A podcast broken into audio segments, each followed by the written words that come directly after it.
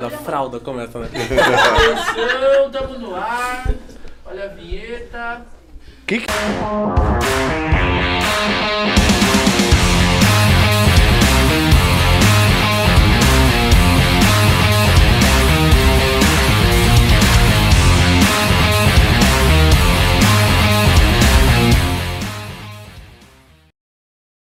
No ar, está no ar? Estamos no ar! Isso, está no ar o podcast mais sem paz da face da Terra. Tem vinheta ou não tem vinheta? Não tem vinheta, então boa noite. Nós estamos aqui mais uma quarta-feira, com a graça de Deus. Brunão, boa noite, Oi, Brunão. boa noite, tudo bem com vocês? Não, você não tava nessa paz toda, não. Você, já, você já tá mais comedida nesse boa noite seu aí já. Não sei, você tava mais agitado, você já, ó, já centralizou já. É, já, você, é desses, Já né?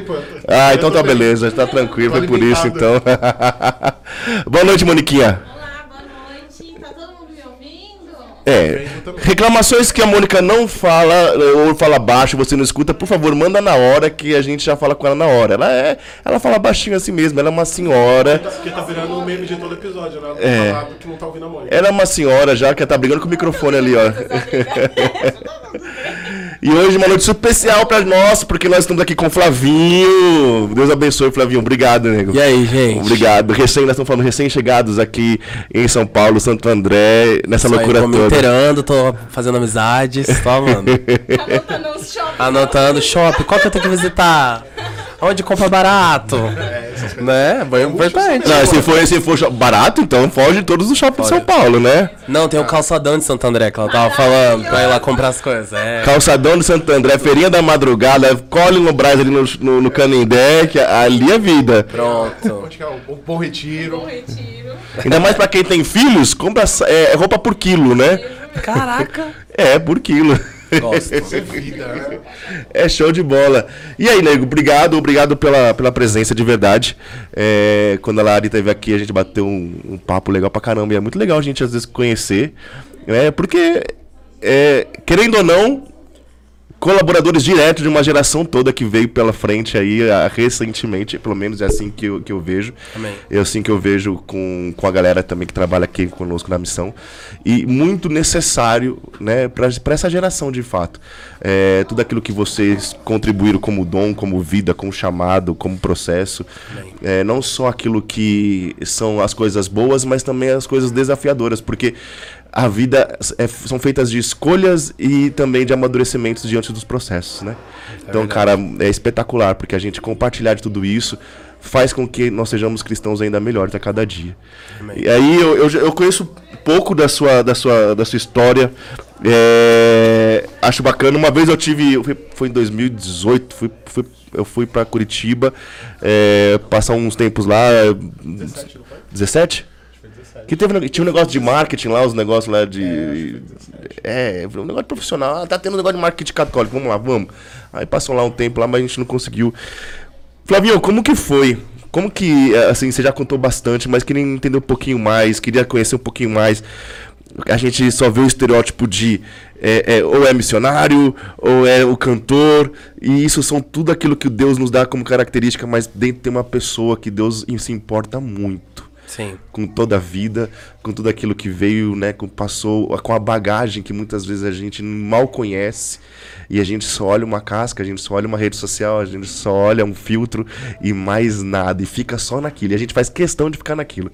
Sim. A gente não imagina como são as coisas. Estava falando aqui agora, né, duas crianças com, com fraldas ali e tudo mais, e a gente não imagina dessas vidas assim, né, que nós passamos, mas a gente idealiza.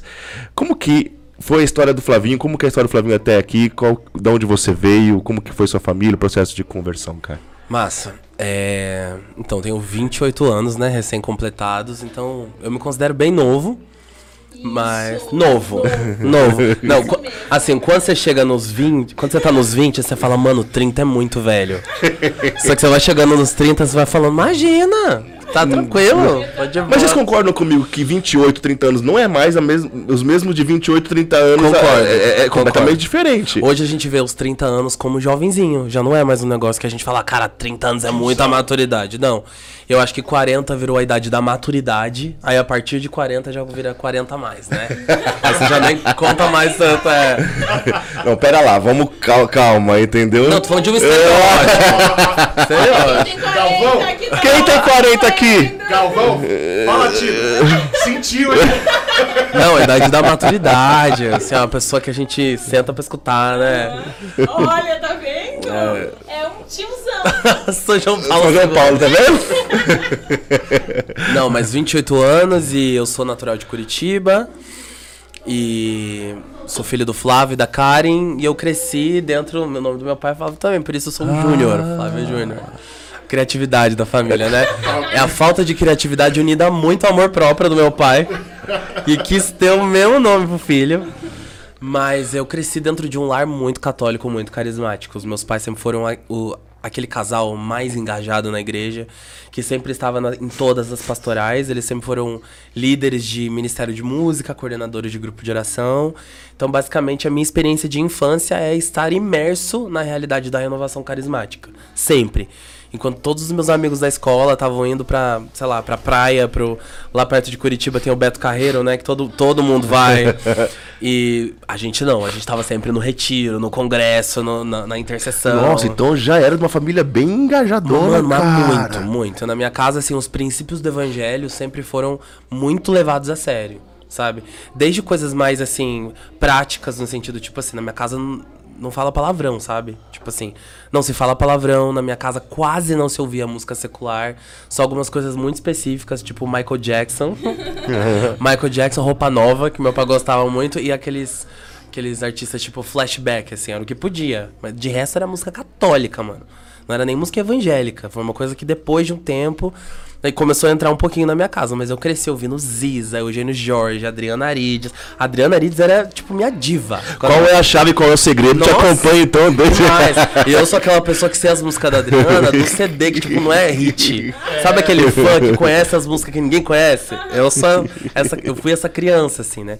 Então eu cresci dentro, de- dentro desse universo e nisso eu me desenvolvi em várias coisas, né? A igreja é um ambiente que proporciona a gente se desenvolver muitas coisas. Então eu me tornei uma, uma criança comunicativa, né? Uma criança que canta. Então todo canta um pouquinho pra gente ali, canta um pouquinho pra gente aqui.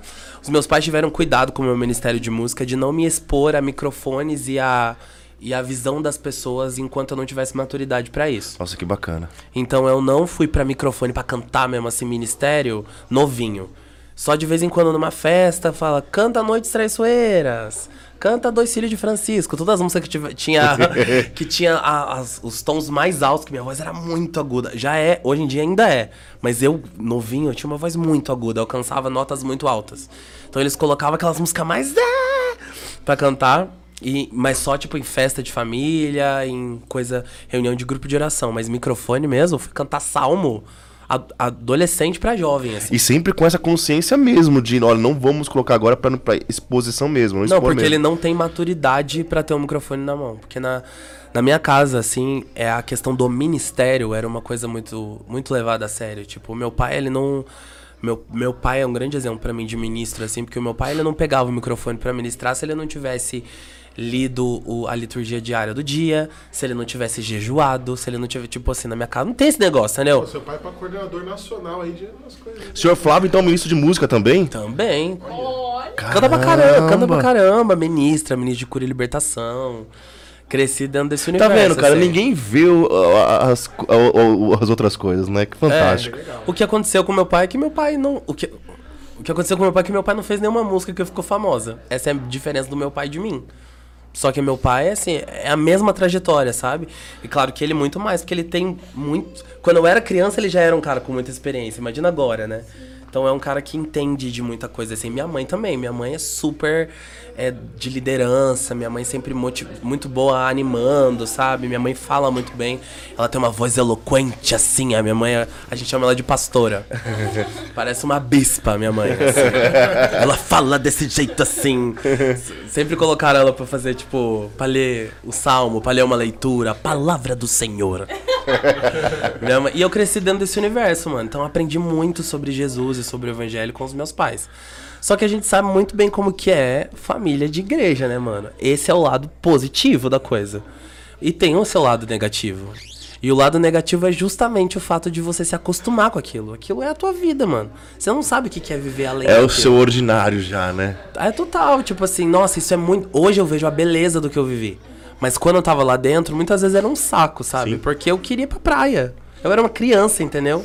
Eu, eu era, de, de alguma forma, obrigado a ir à igreja, porque é responsabilidade dos meus pais também. Me levar pra igreja e eu, enquanto criança, não me mandava e tá tudo certo. Mas eu não, não, não era aquela criança que eu vejo. Hoje na internet eu vejo muitos, muitas criancinhas que amam ir pra igreja. Ah, eu não era essa criança. Eu também não era uma criança comportada. Nunca fui uma criança comportada. Aquela criança com cara de anjo. Nunca fui. Tipo a Flora, né? A gente vê a Flora lá no, no, Instagram. É a Flora, assim, sim. é incrível, assim. Sim.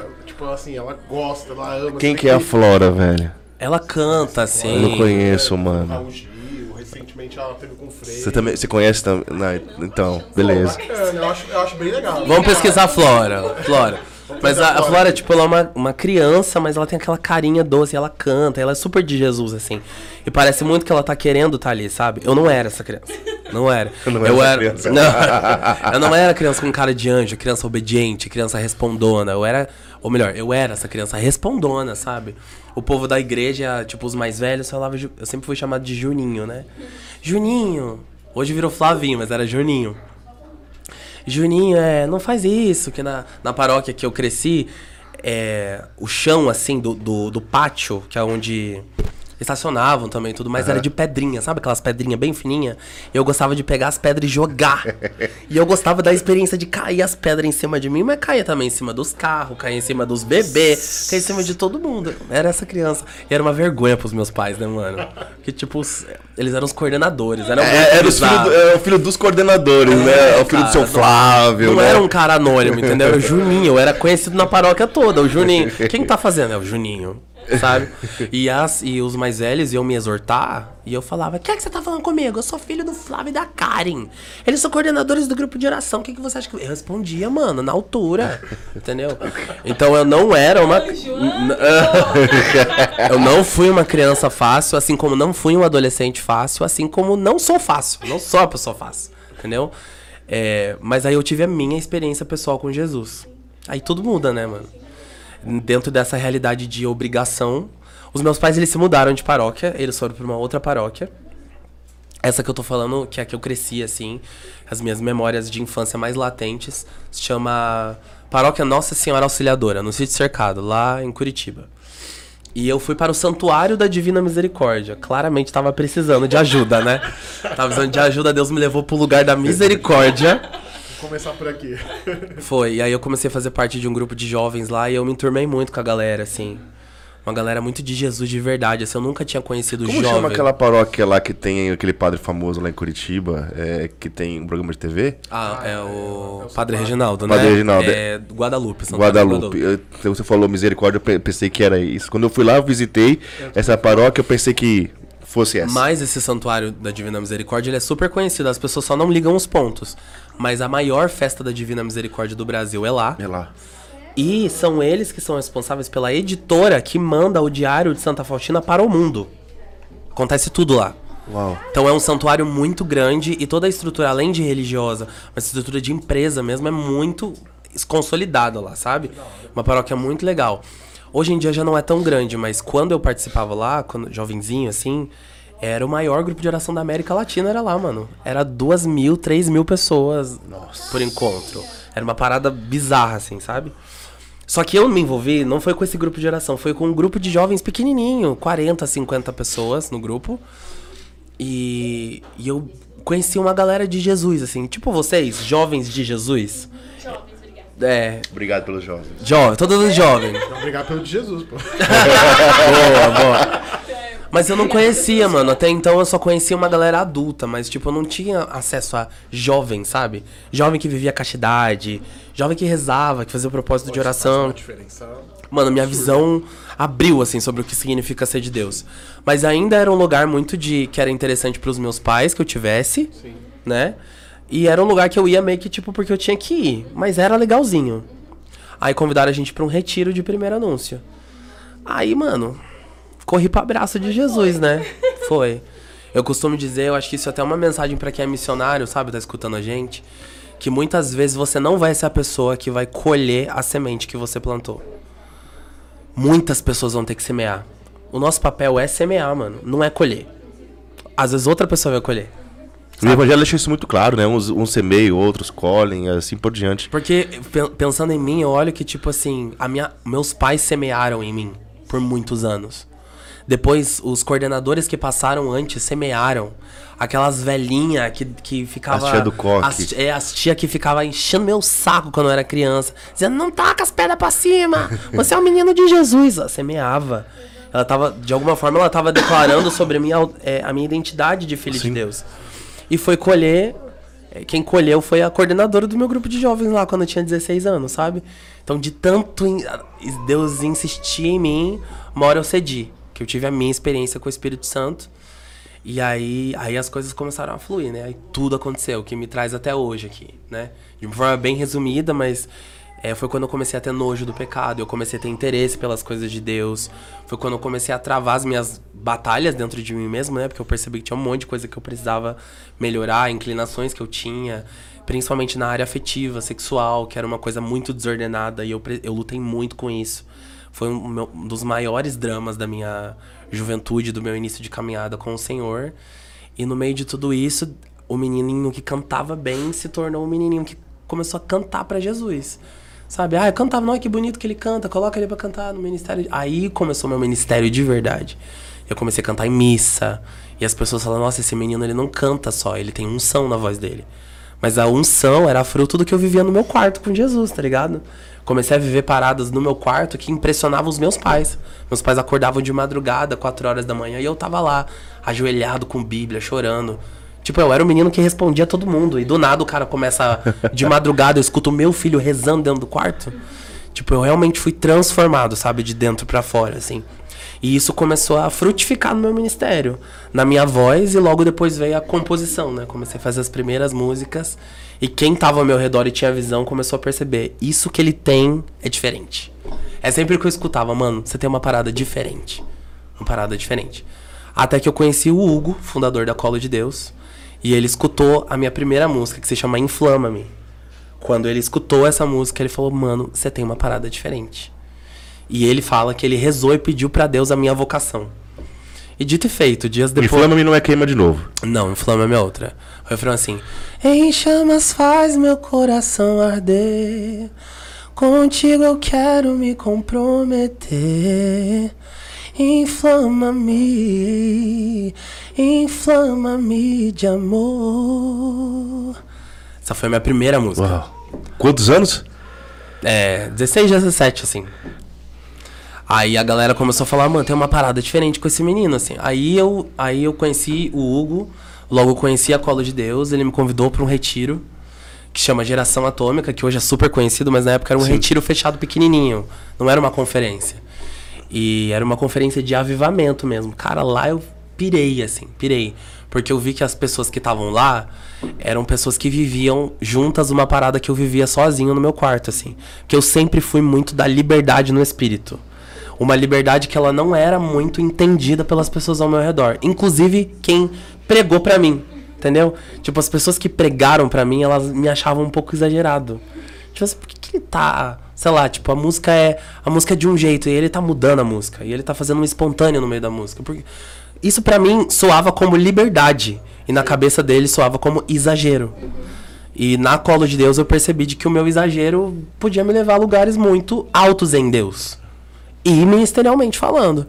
E foi essa liberdade que eu encontrei na colo de Deus que me deu é, ainda mais liberdade no espírito para começar a ousar em vários outros aspectos, assim, sabe? Por isso eu sou muito grato ao que eu vivi na comunidade por todo o tempo que eu tive lá.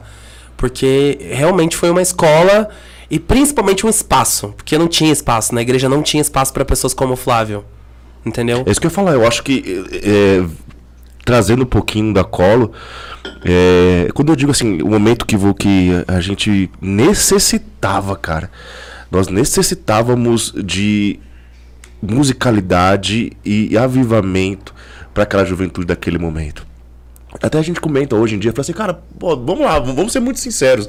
Nós somos aqui filhos Canção Nova, né? Somos ligados à comunidade. Mas o que nós tínhamos como comunidade Canção Nova, que sempre foi a referência musical lá atrás, que você falou, do, Dunga, Eugênio Jorge, Flavinho, o, o primeiro Flavinho, né? lá atrás, hoje não existe mais, né?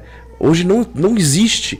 Aí você, hoje nós temos aqui ainda nós temos uma galera se levantando, nós temos o Shalom, nós temos a, a qual Deus ainda que persiste, mas para aquela época, eu falava assim, cara, os caras os caras são muito loucos. Os caras tinham música, né, é, para lançar 15 anos seguidos, de É, 10 isso em mesmo. 10. Mano, eu gravei 11 álbuns com a Cola de Deus. Então, você, meu, É ti- música pra caramba, mano. é, é muita coisa. Não, foi um. Se vocês quisessem pensar em grana, assim, foi assim, não, vamos, Indústria da música. Indústria da música. né? Vamos lançar um a cada ano ou do- a cada dois anos, eu não sei. Sabe? Aquela A- turnê, aquele né, CD. Trabalho. É, aquele CD que você pega e você fala assim, cara, é, é, as 10 músicas são muito loucas. Sim. Vocês tinham um mundo, mas o que mais me chamou a atenção naquele momento é que isso não importava pra vocês. Mano, vocês foram lançando, vocês foram Na lançando. verdade, importava. Só que importava pra uma pessoa só. Hugo. Entendi. Hugo era um cara muito visionário. Tipo assim, eu dou mérito mesmo, assim, falo, caraca, tipo, o cara é muito cabeça. Eu era um jovenzinho apaixonado por Jesus, compondo e cantando. Era só isso que eu era. Eu me tornei um cara com mais visão e estratégia hoje. Hoje eu, hoje eu penso. Sabe, hoje eu penso em carreira. Hoje eu acabei de gravar um projeto. Tipo, hoje eu penso em trabalhar o meu projeto. Também Hoje eu penso. Você tem as suas, responsabilidades. Exatamente. né? Agora, o Hugo também tinha, só que a gente não percebia. Só hoje que eu vejo que ele tinha. E deu tão certo justamente porque ele não se rendeu à indústria. A indústria, a gente lá dentro falava, Hugo, mais um álbum? A gente acabou de lançar. Ele falava, não, lança. Por quê? A visão dele era uma visão de tipo assim, mano, vamos aproveitar que tá todo mundo olhando pra nós É viral. é viral, arregaça. Era vídeo atrás de vídeo, álbum atrás de álbum e viagem atrás de viagem. Foi uma visão que ele teve que deu muito certo. Se a gente tivesse sido mais tranquilo, tipo, ah, lança um álbum e trabalha, eu acho que não daria o que deu, assim. Sabe? Eu lembro que eu conheci vocês no áudio de WhatsApp lá atrás, no, acho É, que começou assim mesmo. De- desse jeito, assim, tipo, e se você escutava na a rua, olha, esse é um ambiente aberto, gravou primeira, segunda, terceira voz, você fala assim, porra, os caras fecharam a tríade aqui, de- bacaninha, direitinho isso aqui, cara. Aí você fala assim, que, que legal, cara, sabe? E aí você via isso, e, é espetacular, então assim... Um, um dos, é, um dos diferenciais, porque são vários diferenciais juntos, né? Mas aquela coisa, administração espontânea, de uma oração. é, não, era, não é uma música que você acompanha. Por exemplo, sei lá, eu sempre gostei muito do Adoração em Vida. Ó como é que a gente olha pra trás, né? Ah, mas eu converti ouvindo Adoração em Vida também. E, e tipo assim, né? Você tá ali, de repente acompanhando um show e você reza com aquilo. E, mas não é, não, não é toda música católica que você escuta e você ela te convida ali à oração naquele momento. Muitas vezes você vai num show e você acompanha o show. Você olha pro show e você acompanha, você canta junto, mas não te mergulha. E o legal é que, tipo, por exemplo, acompanhar ali naquela época o mistério, a colo de Deus, era simplesmente, não precisava ficar olhando pro palco. Eu fechava meus olhos e aquilo É. ali e virava um grande momento de, a- de oração e adoração. Eu acho que isso era muito. Isso pegava muito ali. É. Pô, quantas vezes aí, no meio de semana, a gente A gente ia ia lá no, no- na Vila Prudente. Lá Vila Nossa. Prudente, acompanhar os. o- como é que era o nome? Poxa, me fugiu. Águas profundas. E, meu, a gente só queria estar com Jesus. E a gente sabia que aquela galera também só queria isso. E isso é, acho que era uma coisa que nós precisávamos ali. né? A igreja católica precisava de novo desse, desse avivamento. E, não, eu vou falar assim que eu acho que nós estamos num momento que nós ainda precisamos muito. Muito. Que Deus suscite ainda muito mais músicos, né? E assim, uma coisa que eu vi na época, Flavinho, eu não sei até perguntar pra você sobre referências e tudo mais, porque de fato sempre teve algo diferente. Completamente daquilo que fugia ao padrão de uma música católica como que você vinha, né? Sim. Eu cresci ouvindo muito Dunga e ele fazia letras oracionais gigantescas, transformava aquilo numa, numa oração, é, né? E aquilo mexia muito, mas é, sempre depois, com, com, naquela época que vocês estavam ali com a cola e tudo mais, nas suas canções até hoje, é, eu, vejo, eu vi uma referência que na época, pra mim, até então eu não via muito. Sim. Que é aquela referência mais evangélica, Sim. mais protestante ali dentro, que eu particularmente admiro muito, Sim. né? Porque, assim, os caras mandam muito bem, os caras estudam pra caramba fazer aquilo. Né? É, parte da minha família é evangélica e me acompanha hoje na missão. A gente vive muito bem tudo isso. É, e, e- e, de fato tinha essa, essa referência, é, é, ou tipo assim, era inconsciente esse, esse novo que vocês tinham, esse diferente. Não, impossível, era super consciente, super consciente. Mas por uma questão de referência mesmo, de vivência. Era o que a gente escutava, sabe? Tipo, Muito Rio Song, essas coisas assim. falar mal de música evangélica e admirar o meu trabalho é ser hipócrita. É ser hipócrita. Ah, eu amo ca... Pode falar de acaso não sabeis. Nossa, eu amo acaso não sabeis, mas nada a ver. É música evangélica, você tá sendo hipócrita. Porque aquele, aquela pegada de música só existe por conta das referências das músicas evangélicas. Se a gente continuasse só ouvindo música católica daquele mesmo padrão, a gente ia continuar produzindo música daquele mesmo Exato. estilo. Existe uma necessidade de expansão de repertório para você conseguir alcançar novos novos horizontes. E todo mundo que tá se destacando dentro do cenário da música católica falando de musicalidade e até de, de tom de ministração, de saber como conduzir o povo à experiência com Deus, se abre sim a conversa tanto com pessoas de outras denominações cristãs, quanto até mesmo do meio secular, mano. Tipo assim, o povo do secular, eles trabalham muito nos bastidores da, das produções cristãs. O povo só não sabe. Então, você falar que você, tipo, música secular é do capeta, mano, o, os cara, essa música de Jesus que você tá escutando, tem mão de muita gente do secular. Como que é do capeta? Entendeu? Então, tipo, isso não existe. No meu caso, falando da minha experiência pessoal, é, meu, na minha casa não se escutava música protestante. E como que você fazia, velho? O meu pai foi morar nos Estados Unidos. Naquela época que várias pessoas, vários brasileiros foram para os Estados Unidos tentar a vida, uma coisa bem América, passando, passando pelo. México. Meu pai viveu essa experiência, assim. Eu nem dou muitos detalhes porque ele não gosta que eu fale muito sobre essa experiência. Meu pai sofreu nos Estados Unidos como um latino que era. Meu pai é preto, né? Então, assim, sofreu muito. Mas lá ele conheceu a igreja norte-americana. E lá, nos Estados Unidos, não tem tanto essa briga que tem no Brasil. Essa briga, tipo, de música evangélica com música católica é uma coisa meio ultrapassada pra eles. Pra eles é uma coisa muito comum cantar uma música evangélica numa missa. E é uma coisa de boa, entendeu? Mas é um, é um padre, ele vai achar tranquilo, porque se a música tá- é litúrgica de alguma forma, se a música não contradiz nada da fé, tá tudo certo. Tudo certo. Tem eventos lá muito famosos de, sabe, tipo da Audrey Assad, que é uma grande cantora católica, ou Matt Maher cantando junto com a galera da Bethel, que é uma galera evangélica. E tipo, tá tudo bem. E o meu pai foi para os Estados Unidos e descobriu isso. Aí ele descobriu alguns ministérios, entre eles um ministério que marcou muito a minha vida, que se chama Diante do Trono, da Ana Paula Valadão. Brasileira, só que na igreja católica brasileira ela não tinha tanto impacto. Só que lá fora, entre os católicos, era o que todo mundo escutava. Nunca ia dizer. Meu pai volta dos Estados Unidos para o Brasil com um monte de CD. Entre eles, assim, vários CDs do Diante do Trono. Os primeiros, bem antigos, assim. Naquela qualidade era, era. Diante do Trono, era daquele outro também que depois fez carreira solo, trazendo a arca, não era? Arca, David Keelan. É, isso é, Tipo, é, todas essas. É, era o que se escutava, assim. Só que na minha casa não se ouvia. Meu pai abriu a mente indo pros Estados Unidos, entendeu? Entendi, Olha que entendi. doido. E além disso, meu pai trouxe também muita coisa da música preta americana. Que foi uma coisa que me marcou muito e marca muito a minha musicalidade, assim. Eu vejo que. Eu olho pra minha musicalidade e eu vejo que eu sou uma mistura de worship com black. que é uma parada que não tem muito, né? Tipo, você vê, sei lá, o Davidson, ele é puro black né? Aí a gente vê, sei lá, os meninos da Colo de Deus são puro worship. Eu tô no meio ali. Eu tô aqui, sabe? Tipo, eu sou o cara Você que- transita ali, cara. É, por quê? Porque o meu pai trouxe essa parada. Tipo, eu conheci a realidade dos corais americanos, assim, sabe? Uma parada que eu não conhecia. Meu pai trouxe e ele fala: senta que você vai assistir. Meu pai me catequizou. Tem um cara chamado Kirk Franklin. que ele- Fantástico. Mano, ele me mostrou um álbum dele, um DVD, que é todo mundo de. Nem sei o nome do álbum, mas é todo mundo de branco, assim. E cantando as músicas tipo de adoração mesmo, mas num estilo. Nossa, até me arrepio. um estilo black e, e melisma pra lá, melisma pra cá. Meu Deus, o que, que é isso? Porque até, você entende? Até então era tipo, era Eugênio, Ziza, Adriana, que eu respeito demais, mas. Mas isso- nada disso. Nada disso, nada, Nada perto disso, sim, disso. sim, sim, sim. E isso expandiu a minha mente, assim. E é por isso que eu dava trabalho na igreja. Porque eu vinha com todas essas bagagens, essas referências que eram muito próprias de até uma questão, é, se você for pensar, intercontinental, né? Meu pai traz de um outro país.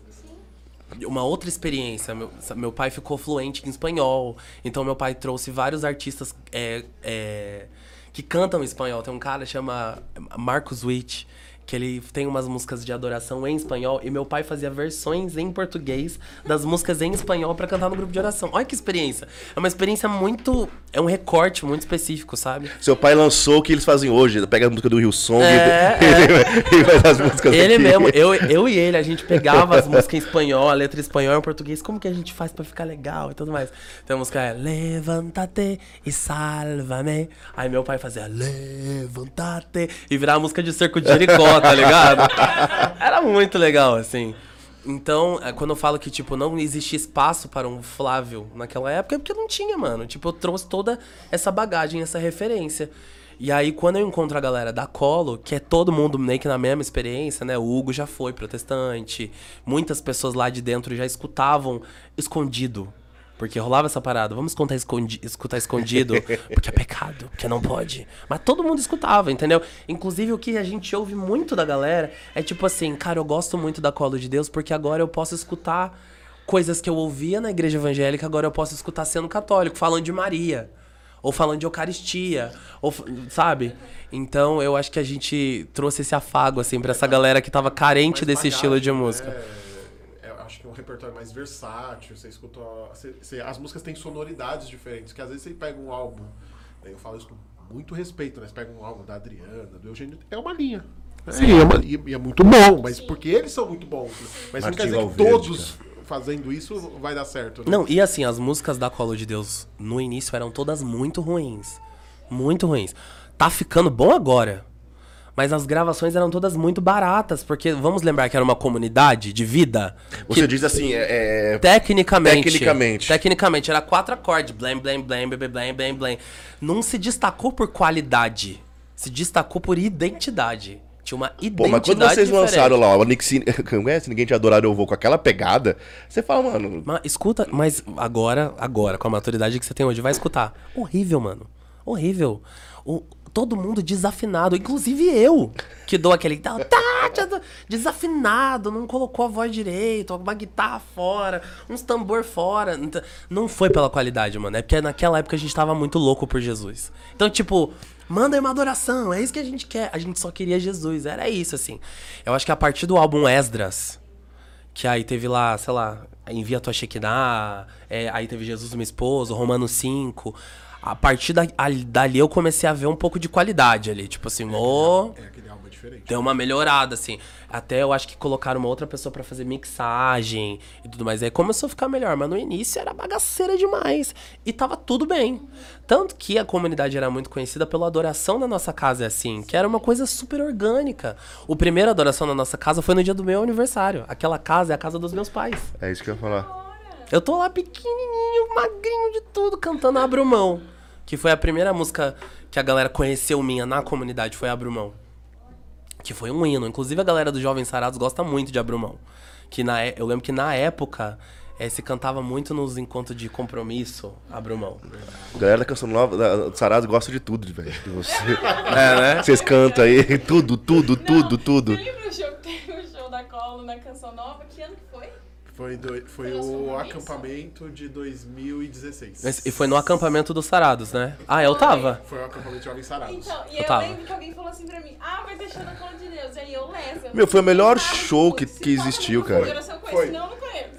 Aí alguém falou pra mim assim, vai ter show da Colo de Deus. Aí a gente, quem é Colo de Deus? Ah, não, você vai escutar. É as músicas que tocam no grupo. Aí é verdade, eu cantei o show inteiro. Falei, ah, eu conheço. Não, Carol, foi o melhor. Eu, eu considero o melhor show que nós já fizemos foi aquele lá. Eu lembro direitinho foi com aquela composição de banda que vocês tinham ali. E espetacular aquilo. Ó, bom, vamos lá, né? A gente fecha nossos retiros aqui, nós fechamos nossos retiros com desperta até hoje, bicho. entendeu? Que é uma coisa que pega muito pra galera, sabe? Assim, e assim, a gente Na busca. verdade, a música é nossa, vocês não sabem. Pega muito, Eu pega, concordo. pega muito tudo isso, entendeu? Então, eu acho que essa referência hoje, porque olhando também um pouquinho, é, é até pra situação atual, por exemplo, eu vejo que o Frei tá sempre aqui também com, a- com as músicas dele, mas é outra pegada, E pra um outro público também. outro público, É. né? E eu vejo que vocês ainda têm estão seguindo essa, mas mudou muito, Flavinho, assim, hoje, o Flavinho é, solo daquilo que é a sua originalidade a partir da, da cola e naquele momento artisticamente ou não? Você, eu sei que você tem experiências hoje que te levam de repente para um, um, estilo de música que mais diferente, que você já fez experiências, mas como que você se vê hoje? Fora a parte técnica que você evoluiu hoje, você vê com Sim. estilos diferentes? Cara, eu vejo que somos irmãos, primos, assim. Eu acho que estamos mesmo que caminhando no mesmo lugar, que basicamente são músicas que propiciam uma experiência com Deus, assim, né? Tipo, levam as pessoas à oração, assim. Mas muita coisa mudou, muita coisa mudou. Porque eu também passei por muitas fases, né? Passei tam- por muita fase experimental, assim, que como eu sou um artista que consome muita música de vários estilos diferentes, eu fiz muita coisa diferente. Então eu tenho um álbum mais música popular brasileira, que é uma coisa que eu gosto muito. É, aí eu tive um álbum pop, aí eu fiz algumas coisas mais acústicas, eu fiz várias coisas experimentais, assim. Mas sendo bem sincero pra você, tudo que eu fiz foi fugindo do que eu faço hoje. Mas por que você não queria? Não queria, porque a minha saída da Cola de Deus foi muito dolorosa, né? Foi muito dolorosa. A verdade seja dita, né? Foi muito dolorosa, foi muito difícil, porque eu nunca quis sair. A Colo de Deus era meu plano A, meu plano B, meu plano C, era meu tudo. Era tudo que eu tinha, assim, tudo. Era, eu encontrei a Larissa lá dentro e era pra gente casar e ter nossos filhos lá dentro, assim, sabe? A gente precisou sair porque ficou muito insustentável.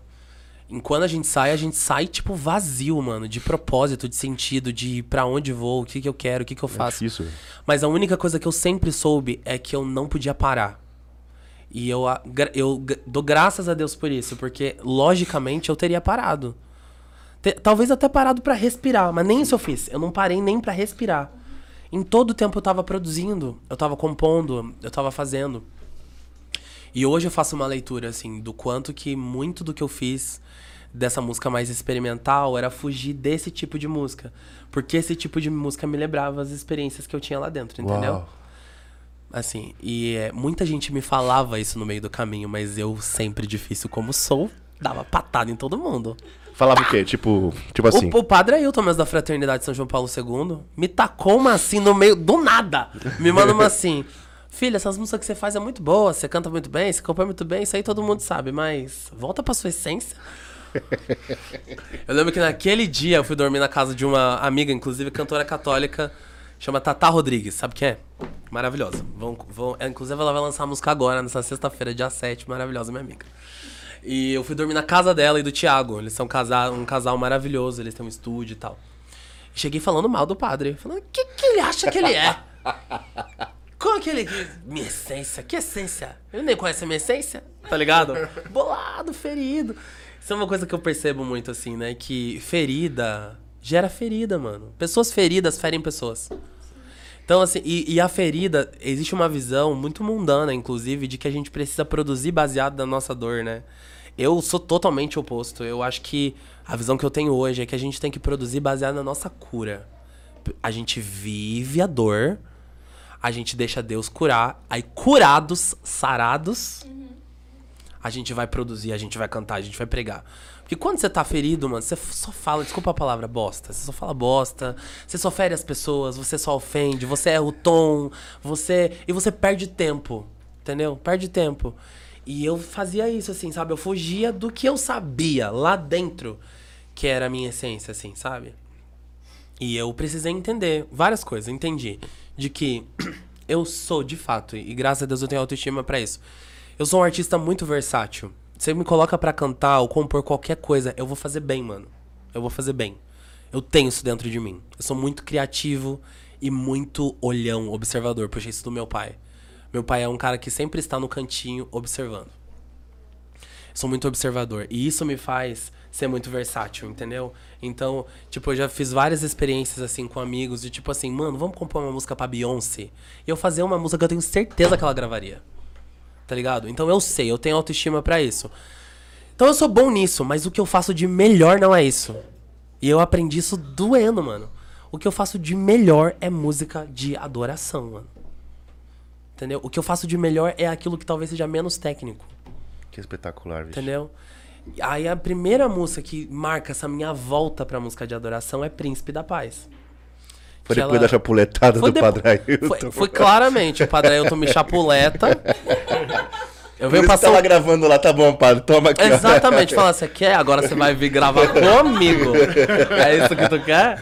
Então foi exatamente isso. Eu voltei pra Curitiba e eu ninando meu filho mais novo, Caetano, de madrugada, o príncipe da paz. E aquilo me veio como um susto. Porque a música, eu sinto muito que a música me visita, assim, sabe?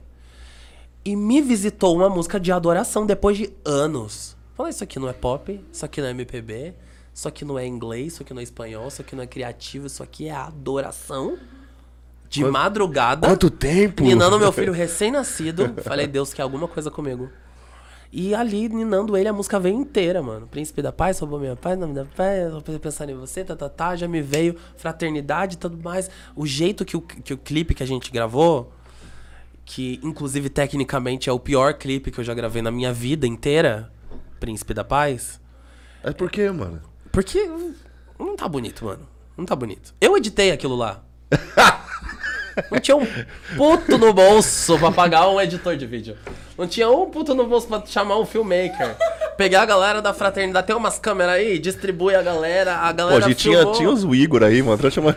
A galera com as câmeras que tinha, aí uma pessoa doou o, doou o áudio e eu trouxe, eu falei assim, galera, só preciso que vocês... Eu levei pra casa, é, editei. Eu gosto de editar, mas eu não sou editor, né, mano? Editei o vídeo e subi, assim. É um trampo do caramba isso aí. Mano, sim, concordo. Mas se você for pensar... Até até- sincar as vozes na, na imagem. É. Não, é que você não sabe. Depois eu conto os bastidores mesmo, assim. mesmo. Mas foi um perrengue aquilo ali, mano. Um perrengue, um perrengue. Mas foi muito genuíno, foi muito de verdade, assim, sabe? Porque nessa minha passagem na fraternidade, além do padre ter me dado uma chapuletada, ele me levou pro centro daquela sala que a gente gravou. E chamou todos os irmãos da fraternidade, tacaram a mão na minha cabeça, mano. Foi tipo meia hora de oração. Eu saí de lá desidratado de tanto chorar. Eu tenho alguma coisa espiritual aconteceu comigo ali, sabe? Eu acho que ali, naquele dia, eu consegui perdoar quem eu precisava perdoar. Uau, cara, que legal. Eu, eu consegui é, entender o que eu precisava entender, consegui deixar pra trás o que eu precisava deixar. E unido a isso, assim, também teve uma pessoa muito especial na minha vida, que é o André Simão, que é um dos CEOs da GBA, que é a minha agência. Ele era um cara também. Faltam pessoas assim na nossa vida, que não tinha medo de me confrontar, sabe? Não tinha medo. Ele que me falou essas coisas assim, tipo assim: você sabe por que que você não quer gravar música de adoração, né? Porque você se lembra daquilo que te feriu. Mano, para de ficar lembrando das coisas que, que passou e que foi difícil. Começa a lembrar daquilo que você. do tanto que você aprendeu lá dentro. Sabe, ele falava essas paradas pra mim assim, nossa, aquilo me ardia o sangue de tanto que eu odiava escutar. Mas aquilo me construiu de uma forma, assim, sabe? E é muito doido que eu tenho em casa uma mulher incrível, né? A Larissa é incrível. Só que a Larissa me conhece, ela sabe que eu sou difícil. Então ela não me fala nada. Ela não me fala nada. Ela só fala aquilo que é extremamente necessário. E deixa você viver o processo, né? Só que depois que ela vive o processo, fala: Meu amor, deixa eu te contar uma coisa. Putz. É isso mesmo, tá? Para. Para, para de fugir. É isso que Deus quer de você. Mano, e depois que eu disse sim, mano. Tipo assim, Príncipe da Paz é uma música que se eu canto no show, se eu não canto nos shows, eu quase levo tomate na minha cara. E quando eu canto nos shows, assim, às vezes rola um show, eu normalmente deixo assim, acaso não sabeis, é, Yeshua, meio que pro final, né? Porque são as, as maiores músicas, né? Pra encerrar o show e tudo mais. E eu tenho muitas vezes que preferir cantar Príncipe da Paz ao invés de Yeshua e Acaso Não Sabeis. A galera quer ouvir, a galera quer rezar com a música, sabe?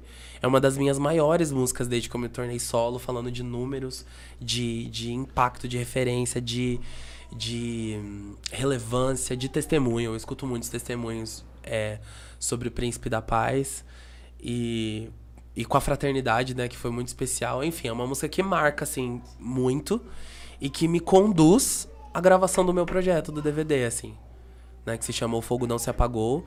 Que foi uma coisa muito da providência de Deus, que eu mesmo, com os meus recursos, com a minha visão, com o meu jeito, nunca conseguiria fazer. E que Deus, eu acho que Deus, ele tava lá do céu esperando assim, vamos ver quando ele para de ficar lambendo a ferida dele. vamos ver quando ele entende o que eu tô falando, que aí quando ele entender, eu derramo providência e realizo o impossível. Foi só isso, mano. Foi eu entender as coisas começaram a acontecer. Você não tem noção. Mano, ninguém me chamava pra cantar. Ninguém me chamava. Eu tava dentro de casa, é assim, passando necessidade financeira, porque eu não conseguia prosperar em nenhum dos negócios que eu me colocava pra fazer. E Deus me, fala, me falando que eu tinha que voltar a cantar, mas eu não queria cantar aquilo que eu tinha que cantar. O povo não me chamava, nada assim. Foi eu abrir mão da minha ferida, da minha dor, das minhas mágoas. E aceitar aquilo que Deus queria pra mim, cara. A galera começou a me chamar, agenda, sabe? Prosperidade. E quando eu digo prosperidade, é pagar conta, mano. Não tô falando de Claro. riqueza, tá ligado? Mas assim, conseguir ter uma ter qualidade de vida, assim. Então, que fique aí até de, de incentivo pra quem nos escuta, assim, sabe? Se Deus te pede pra abrir mão de algo, abra. Porque, sabe, é abrindo mão que a gente vê Deus se manifestar. Sabe? Se- Seja obediente àquilo que Deus te fala. Para de lutar com aquilo que Deus te fala, sabe? Eu vou falar outra coisa também. Se tem algum pecado que você tem escondido e você não tem coragem de confessar, confessa esse pecado. Às vezes não é nem pro padre, é pra outra pessoa que você feriu. Confessa, mano. Você vai ver o quanto que a tua vida deslancha. Uau. Quando você não tem amarras, tá ligado? Você não tem amarras, você não tem rabo preso. Perdoei quem tinha que perdoar, pedi perdão pra quem tinha que pedir perdão. Tô com a minha terapia em dia, tô com a minha vida de oração em dia. Sabe, tipo, mano, a vida vai, cara. Aí a vida é leve, as coisas fluem. Você não tem que lutar tanto, sabe? Eu vejo muita gente querendo lutar muito. Com as próprias forças, É, né, cara? E pra ter uma parada que Deus não quer te dar. Deus não quer. Tem gente que sonha em ter o que eu tenho. Ministerialmente, por exemplo. Ah, eu quero gravar um DVD igual o Flávio. Para. Para. Porque pro Flávio gravar um DVD. Pô, o Flávio comeu muito arroz com feijão. Muito arroz com feijão. Já foi muito humilhado. Já ficou. A minha voz, na época da Cola de Deus, era rouca falada, mano. Eu falava desse jeito. De tanto que eu ministrava. E muitas vezes a gente ministrava sem microfone. A gente chegava nos lugares do interior do Nordeste, não tinha. A gente tava lá e cantava as músicas todas. E o público cantava tão alto que a gente tinha que cantar em cima do público, todo mundo era rouco. Agora eu quero ver esses músicos que quer gravar DVD fazer isso. Vai pro, vai pro interior, mano. Vai fazer o que ninguém quer fazer. Entendeu? Com quem ninguém quer fazer também, É, né? porque aí quando Deus te levanta, você tá preparado pra isso, sabe? Aí eu me lembro do meu pai.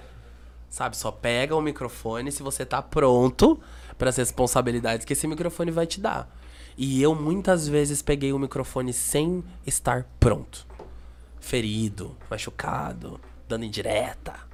Entendeu? Sabe, aquela pessoa que tá ferida, sei lá, tipo, brigou com a esposa. Aí vai pegar porque Deus ele tá querendo recon- é, reconstruir várias coisas, né? Tá querendo. Não tá, mano. Tá querendo reconstruir o seu casamento. Não é o casamento de ninguém. Aí você leva um problema pessoal pro microfone, pronto. Enquanto Deus ele tava querendo, sei lá, ministrar a salvação, batismo do Espírito Santo, você tá lá remoendo um problema pessoal que você tem. É, isso que você tá falando aí é muito relevante, né? Porque eu acho que hoje dificilmente a gente vê pessoas que preparam pessoas. É, eu, eu, eu escuto na administração falar muito isso, né? O líder bom é aquele que prepara o seu sucessor. Né? É aquele negócio, quando Moisés morreu, Josué estava pronto. Sim. Tipo, não é que Deus começou ali a galgar, a, a moldar Josué. Não, Josué estava prontinho. Josué, vamos. Vamos entrar na Terra Prometida, ó, a estratégia vai ser essa, você vai dar tantas voltas, né? E eu acho que essa é, é, é muito importante, porque seja para música, um pregador, para qualquer pessoa, né? Acho que o microfone, ele, ele é perigoso. É. Ele machuca. E no é- meu caso, mano, eu tive o microfone na mão por muitos anos e amadurecendo de forma humana mesmo, assim, de idade, assim, sabe? Tipo, hoje eu tenho 28. Querendo ou não querendo, a gente, eu tô chegando nos 30, velho. Só que assim, eu tenho. Eu tô chegando nos 30, só que eu comecei muito cedo. Eu comecei com 16. é diferente. Dos 16 pro 28, maluco. É tempo pra caramba. Você muda muito. Você muda muito. Só que a diferença é que eu passei por tudo isso com o microfone na mão. Olha o perigo. Mas eu, eu acho também, assim, que é, é- Por isso que, graças a Deus, acho que hoje você consegue fazer essa leitura desse seu caminho. Mas eu acho que também isso é parte da caminhada, assim mesmo. É, o problema, eu acho que é quando a gente não consegue enxergar aquilo que Deus quer fazer na nossa vida e não faz esse. Não dá esse passo dessa evolução, dessa maturidade. né? Sim. Mas isso é. Eu, eu, pelo menos eu, eu vejo assim, você falando pra mim, eu, eu vejo como. Sabe aquela coisa da caminhada cristã mesmo? Nossa, é isso. A gente, às vezes, quem tá começando agora já. Talvez já queira chegar aqui, mas não entende que vai chegar aqui. Primeiro, que não é nem quando a gente tá 100% pronto. E segundo, que ralou muito e ainda vai ralar pra caramba. Mas eu vejo que a gente precisa. Sim, não tô tirando. Não, sim, eu digo mais no sentido né? assim de que eu sinto que a gente precisa tomar muito cuidado enquanto líderes, assim, sabe? Porque eu acho que o que faltou comigo, talvez, eram lideranças que me, me tirassem um pouco o microfone da minha mão, sabe? É, não significa que a gente não tem que ter responsabilidade com aquilo, porque, ah, não, tá aprendendo. Ó, por exemplo, eu tenho amigos queridíssimos, Ramon e Rafael. É, eles vieram do The Voice. Aí do The Voice eles se tornaram cantores católicos. E eles estão, tipo assim, nos primeiros anos deles de conversão com 400 mil seguidores no Instagram, mano. Você tem noção disso? Se eles falam alguma besteira, É são perigoso. 400 mil pessoas. É muita responsabilidade em cima dos caras, sim, entendeu? sim, sim. Eu, que tenho 15 anos de ministério, não tenho 400 mil seguidores, você entende? Porque eles são mais novos que eu. Então, eles se comunicam com a geração mais nova de um jeito que eu já não consigo me comunicar. Que é a galera do TikTok e tudo mais, assim, sabe? Então, tipo, é muito perigoso. O, o olhar, o cuidado que as pessoas que estão em volta dele precisam ter com eles é muito maior, entendeu? Então, esse é o grande perigo, assim, sabe? Que hoje pela internet, ou quando uma pessoa acaba ficando famosa do nada, é. Se fosse só um coordenadorzinho de um grupo de oração, é uma coisa. São 15 pessoas atingidas. Agora a gente tá falando de mil, duas mil, três mil, quatro mil, quatrocentas mil pessoas. Fora o quanto isso reverbera e multiplica dentro dos 400 mil, que você perde a noção, você não sabe pra onde Até vai. porque você- é, é aquele negócio, né? Quando você faz uma coisa certa, tem uma repercussão. Quando você faz uma coisa que de repente as Opa. pessoas entendem que é errado. Eu tô aí. Vários, cancela vários cancelamentos que eu tive já. De várias coisas que eu já fiz e falei. E que a galera lembra até hoje. Mas você não é o menino que falou tal coisa? É. Aí lembrar de tanta gente que se consagrou a Nossa Senhora por causa de acaso não sabeis é difícil de lembrar. É. Eu acho muito bacana, assim, to- toda essa visão que você tá trazendo, Flavinho, porque é o seguinte, cara, eu vejo um, um amadurecimento muito grande, assim, sabe? Eu fico feliz de ouvir tudo isso de você, porque o quanto o ser humano, de fato, ele se permite, cara. E assim, o quanto você se permitiu não é fácil. Uma pessoa que estava dentro do processo que você está vivendo e você se permitir passar por essas realidades de cura, de perdão, de aceitação, de permitir que a voz de Deus. Cara, a gente que tá na caminhada, a gente sabe. Qualquer coisinha a gente se fere, qualquer coisa a gente fere o outro. Vivência de comunidade, cara, é a coisa mais difícil que tem na face da terra. E as pessoas acham que é tudo lindo e maravilhoso. Não é. Não é e nunca vai ser. Eu gosto daquilo que o Monsenhor Jonas sempre falou, é um leprosário, filho. É um encostando no outro, ferida no outro e um acabando com o outro. É, é- esta é a vida, esta é uma vida em comunidade. E olha que nós, até eu, eu, eu tenho eu tenho 40 anos. 40? A voz da maturidade. Eu te- Quantos 40? É 40 a mais, entendeu? 40. Eu fiquei, eu fiquei feliz esses dias que eu falava que eu tinha 42, na verdade eu tenho 40. Doidão, né? Lembra que eu falei pra você por causa da Dani? Eu falava que eu tinha 42, não. O cara se envelhece. O cara se Eu fiquei mal envelhece. feliz esses dias. Eu falo, não, tenho 42, cara. Não, tenho 40.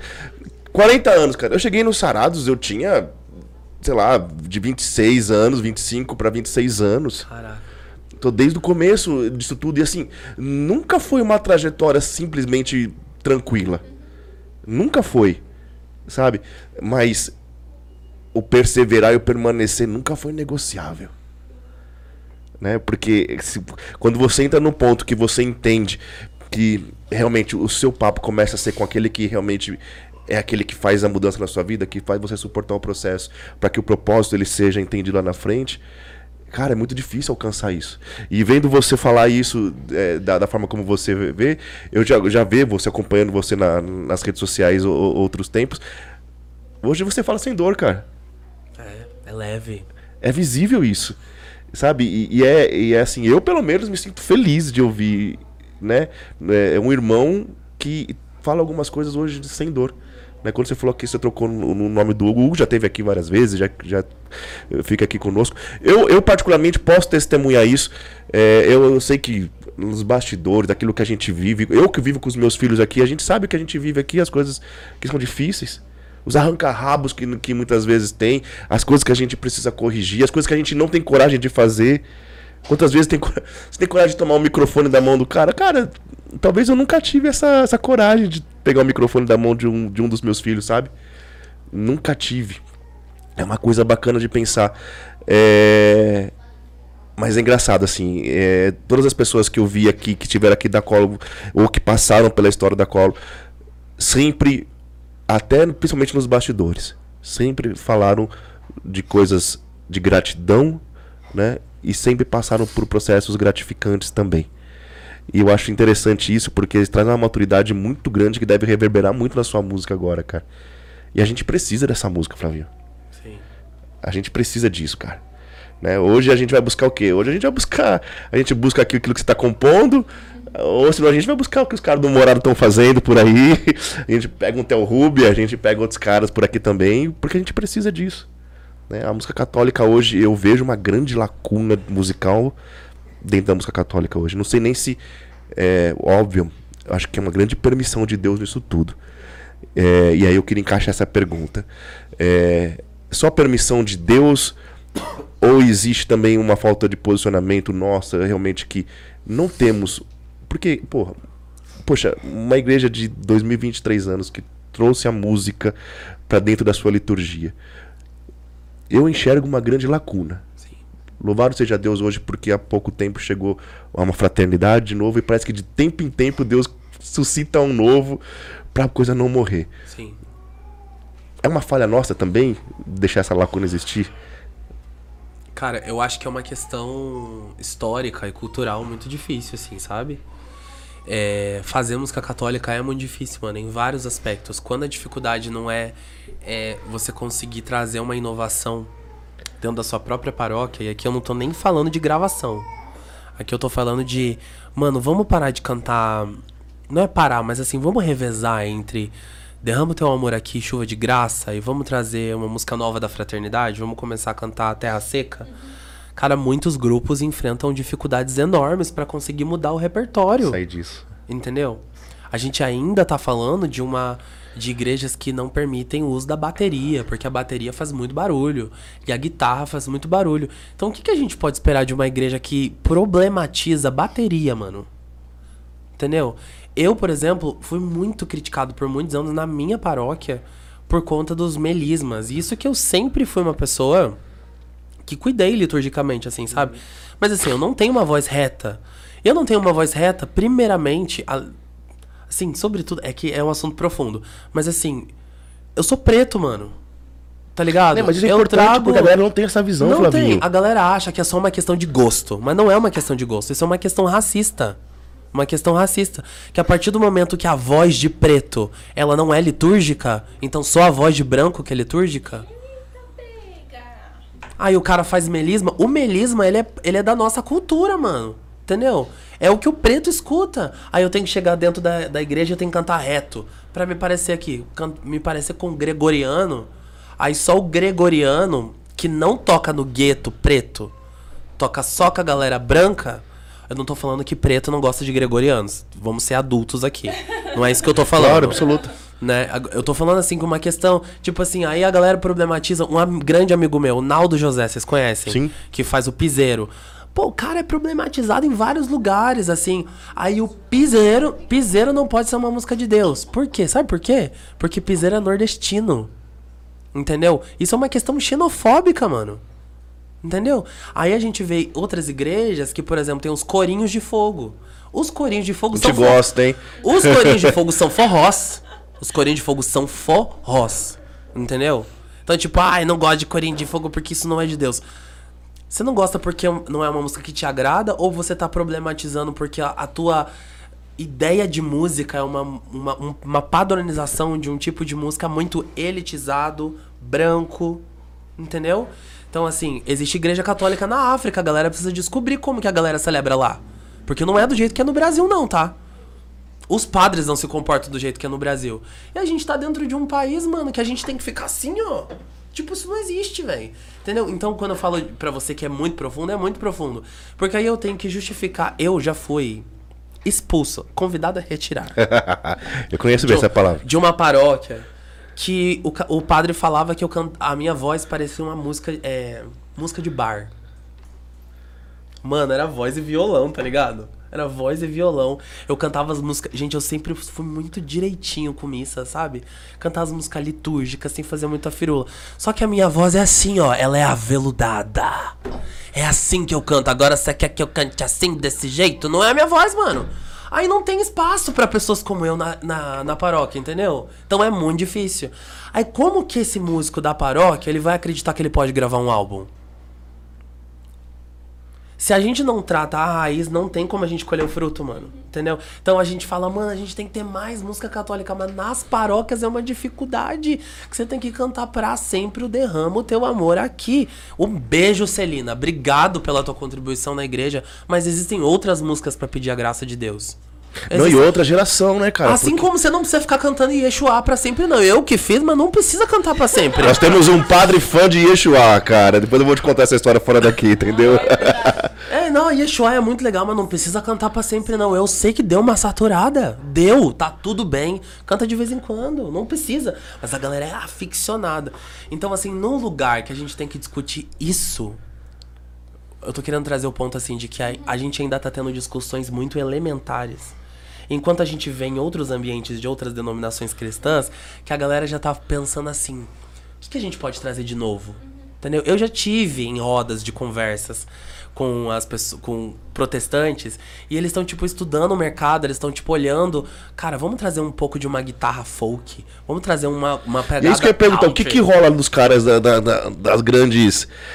Das grandes trupes aí, cara? Um- falar uma pergunta. Porque Você não acha que isso é, é o- é problema de. Sabe aquela coisa de problema de povo de igreja? Sabe? Aham. Que a gente vai, às vezes, né, a gente sabe disso. Que tem aquelas dificuldades assim, só com. Acho que é pra você falar mais perto do microfone. É, sorry, gente. É, tipo assim, que problematiza coisinhas pequenininhas. Aí não pode tirar a toalhinha daqui. Ai, meu Deus do céu, a senhorinha que lava a toalha, a outra senhora falou que queria lavar a toalha. Demais, menina. É? É que é muito doido, porque assim, como eu viajo muito, eu tenho uma visão da igreja é, nacional, né? Tipo assim, eu vou pra muitas paróquias, em vários lugares muito diferentes. Diferentes, né? O negócio é igual. São os mesmos problemas, entendeu? Sempre tem a senhorinha da igreja que manda mais que o padre. As donas da igreja, da Sempre- paróquia. Ah, Cara, é engraçado, parece que foi é montado, parece maquete, sabe? Precisa ter. São os mesmos. Aí os jovens sempre são. Altar, sacrário, padre e senhorinha. É, senhorinha. Aí os jovens são sempre o quê? Salvo exceções, tá? Porque aí sempre vai ter uma pessoa nos comentários. Na minha paróquia não é assim. Nossa, Alecrim Dourado, você é. Você é a igreja católica. Só porque a tua paróquia é maravilhosa. Lá nós somos, lá solta bomba pra gente não tocar, bateria odiada pra todas as casas ao, ao redor. Mano, aí assim, é todo lugar, jovem. Jovem só é lembrado pra vender rifa. Jovem só é lembrado pra vender refrigerante nas festas, entendeu? É, isso Mas aí. aí. quando o jovem quer fazer quer fazer evento, fala Deus. Quando o jovem quer fazer evento, é todas as dificuldades do mundo, entendeu? Então toda a pastoral é bem olhada, menos os jovens. Só que, mano, são os jovens que vão construir o bagulho. São jovens que vão que tem até tempo disponível, né? Exato. Tempo disponível, Uma questão energia prática, né? prática mesmo. Investe no jovem que você vê uma paróquia crescendo. É fato. Os padres que entendem isso, eles estão vendo a paróquia crescer porque jovem até besta, a gente gosta de gastar a vida. A gente gosta de madrugar. A gente gosta de trabalhar. Entendeu? A gente gosta de fazer. Ah, mas os jovens da minha paróquia só querem fazer barulho. Eles são jovens. Pô, eu lembro do padre Humberto, né? Que ele falava, as velhas reclamavam às vezes da gente, e ele falava assim, mas jovem tem que fazer coisa de jovem. É. Enquanto eles são. E ele super acolhia, né? Ele É, ele tinha muita né? paciência com. Nossa, Com a gente. Com a- Não, a paciência não era com a gente, porque ele falava tudo que. Ele falava, eu gosto dos jovens porque tudo que eu peço pra eles, eles fazem. Né? Mas que é uma visão, gente, é uma visão Mas, assim, inteligente. da coisa, é? E ele Inteligente. falava, né, é, que o jovem tem que fazer coisa de jovem. E falou, jovem- é, Barulho é coisa, é coisa de jovem, gente. E jovem fica feliz muito fácil, é fácil agradar um jovem. Então. É fácil, mano. Ele só Gente, quer um espacinho. Aquelas, olha que mão de obra. Mas eu também tenho uma percepção que na, na igreja católica, eu como ex-protestante, eu vejo que a galera da igreja protestante, Mas quanto tempo você foi protestante, vai? Uns oito anos. De quando a quando? Bom, da minha adolescência, da, do final da minha adolescência pra fase adulta. Tipo assim, dos 16, Você pegou lá o trazendo a arca. Até o, ah, peguei, pô, André Valadão, pô, muito bom. Diante do trono, top. Hum. A Lili Barros, É, eu vou deixar anotadinho aqui. Pô, viu, tem uma lista aí, pô. deixar, viu? Oficina G3. É, aham. Mas assim, é, tem, uma, tem uma coisa que é um pouco cultural, né? Por exemplo, ah, a minha igreja tá lançando algo, todo mundo vai lá, investe, abraça e tamo junto. E nós católicos, nós não somos assim. Sabe? A gente tem muita dificuldade pra, por Agora exemplo, vai lá- ser dizimista. Agora vai lá no Instagram da Anitta. Você vai ver um monte de amigo seu católico curtindo tudo. Aí você percebe o que, que eles estão escutando, no que, que eles estão investindo. Pra ir no show da Anitta, todo mundo paga milhões. Mas pô, no show da igreja tá sempre caro. 10 reais, o evento tá sempre caro, 20 reais é sempre caro. A gente tem, tá sempre pedindo demais. Então, pro que é do mundo, pro que é de fora, tá sempre disponível pra investir. Isso é cultural, mano. A gente não investe e não escuta com os que é de dentro. Por exemplo, você pega é, os eventos evangélicos. Você pega, por exemplo, uma marcha pra Jesus. Pô, o metrô de São Paulo teve que fazer um baita de um roteiro pra marcha pra Jesus, que é uma Demanda, né, mano? que é uma demanda tipo assim de um feriado de católico. Mas que os católicos mal vão pra. É dia de preceito, mas os católicos mal vão à missa de Corpus Christi. Os católicos não querem mais fazer tapete de Corpus Christi porque tem que acordar cedo, porque dá trabalho. Você tá entendendo? Então, assim, desconectou a coisa, entendeu? E aí você vê que falta isso, é abraçar a coisa, né? A vida. Por exemplo, ah, a a, igreja precisa reformar o, o telhado. Vamos ajudar a igreja a reformar o telhado, porque isso vai dar. Estru... O problema é que, assim, a, a igreja ela tem tantas demandas que realmente a acústica de igreja é terrível, som de igreja é terrível. Mas é por quê? Porque não é pensado na música. Exatamente. Porque se fosse pensado, porque não é falta de dinheiro. Não. Salvo exceções Sim. de periferias, de pessoas que. Mas assim, a igreja católica é uma igreja que tem dinheiro. E a gente sabe disso. Entendeu? A gente sabe. Porque muitas pessoas de muito dinheiro dão muita doação pra igreja. A gente tá falando de uma igreja que tem. A gente tem um estereótipo do Vaticano, né, mano? É muito dinheiro. É muito dinheiro envolvido. Entendeu? É muita doação. As pessoas dão, mano. Dão. Entendeu? Eu não tô falando que todo mundo tá milionário. Eu tô falando que, assim, tem dinheiro pra investir na música. Entendeu? Lá na- no Santuário da Divina Misericórdia, que eu me converti, não era assim quando eu participava lá, mas eu voltei recentemente. E o padre Anchieta, parabéns, padre Anchieta, arrasou. Ele contratou uma pessoa, uma musicista, uma cantora, que ela tá disponível pra cantar em todas as missas da semana que não tem ninguém pra cantar. Por quê? Porque tinha muita demanda. Tem missa todos os dias lá por ser um santuário, só que não tinha quem cantasse. E às vezes tinha gente ruim cantando. Ele falou: Não, eu vou colocar uma. E ela canta bonitinha, assim, sabe? Ela tá lá cantando. Olha a visão do padre. É um padre que entende que a música é uma experiência positiva. Que às vezes é melhor não ter música do que uma música, uma pessoa cantando errado na missa. Entendeu? Então é um padre que tem visão. Se fosse pensado mais na música católica, se pensaria na acústica, se pensaria nos instrumentos, se pensaria. Não precisaria nem tirar a bateria, porque teria um aquário e a gente colocaria a bateria lá dentro. Mas se pensa em outras coisas, assim. E, pra não ficar parecendo que eu sou um protestante falando mal da igreja católica, eu entendo por que, que isso acontece. Porque a igreja católica tá, é, historicamente, preocupada com uma coisa: guardar a fé. Porque a nossa igreja é muito perseguida, né? Historicamente. Então ela reuniu todos os seus esforços para o quê? Vamos fazer todo mundo estudar muito. Então a gente tem uma teologia impecável. A gente tem uma liturgia impecável. A gente tem, né, histórias de santos que são impecáveis. A gente tem tudo isso muito impecável. Então eu vejo que a igreja ela cuidou muito disso, sabe? Sempre cuidando pra guardar a fé, pra tipo assim, nossa, meu Deus, a gente não pode deixar com que as heresias entrem dentro da igreja. A gente não pode deixar com que a guerra acabe com a igreja. A gente não pode. Então vamos cuidar, cuidar, cuidar, cuidar, cuidar. Então cuidou muito dessa parte e não deu muita atenção para as questões artísticas contemporâneas também, porque a igreja católica não é uma igreja que não dá atenção pra arte. Eu passei. É verdade. Eu passei. Eu passei a minha lua de mel na Europa. E a gente foi pro Museu do Vaticano. A gente chegou aí pra, tipo, pro Louvre, em Paris. E a gente foi pro Museu do Vaticano. Mano, dá de mil a zero no Louvre, o Museu do Vaticano. É um nível de cuidado com a arte, é um silêncio, é uma atenção, é uma devoção, sabe? Você entra dentro da Capela Sistina, por exemplo. É uma coisa assim, mano. Uma obra de arte, literalmente. Literalmente. Então a Igreja Católica ela dá atenção pra arte. Eu vejo que é um problema contemporâneo mesmo, sabe? É um problema mais da vida prática, tem essa questão cultural também. Então tudo que é católico e se parece com o europeu funciona muito bem, porque a gente já tem os moldes lá de Roma. Agora a Igreja Católica aplicada à nossa cultura brasileira já é difícil. Eu, eu acho que é questão pastoral mesmo, não é? Sim, talvez. Pode uma ser, dificuldade é. pastoral mesmo, assim, de entender a realidade. é, justamente disso, assim, as pessoas hoje têm gostos musicais diferentes, talvez. Então, assim, a gente vai se adaptar, mas não no sentido assim, todo mundo gosta de falar assim, mas, ah, trazer o mundo para dentro da igreja. Sim. assim. Não, mas eu acho que é uma questão pastoral mesmo, que eu acho que é, é sabedoria também, né? É que a gente assim. também tem, a gente tem, um- a gente tem uma problemática é que a gente exatamente assim, né? isso, né? Ah, não, mas assim, Deus é simples. Então, Então, mas é isso que mata, velho. Sabe, eu acho que. E aí, eu concordo, com a, eu concordo com a afirmação de que Deus é simples, mas não é porque que Deus é simples que eu tenho que fazer as coisas de forma medíocre. Exato. Né? Eu acho que assim, é, eu, eu, por exemplo, como o, o Flávio trouxe, né, do padre que pensou na música ali, acho que é importante. É, não, você não tem uma pessoa que vai cantar, que vai agregar, pô, melhor não.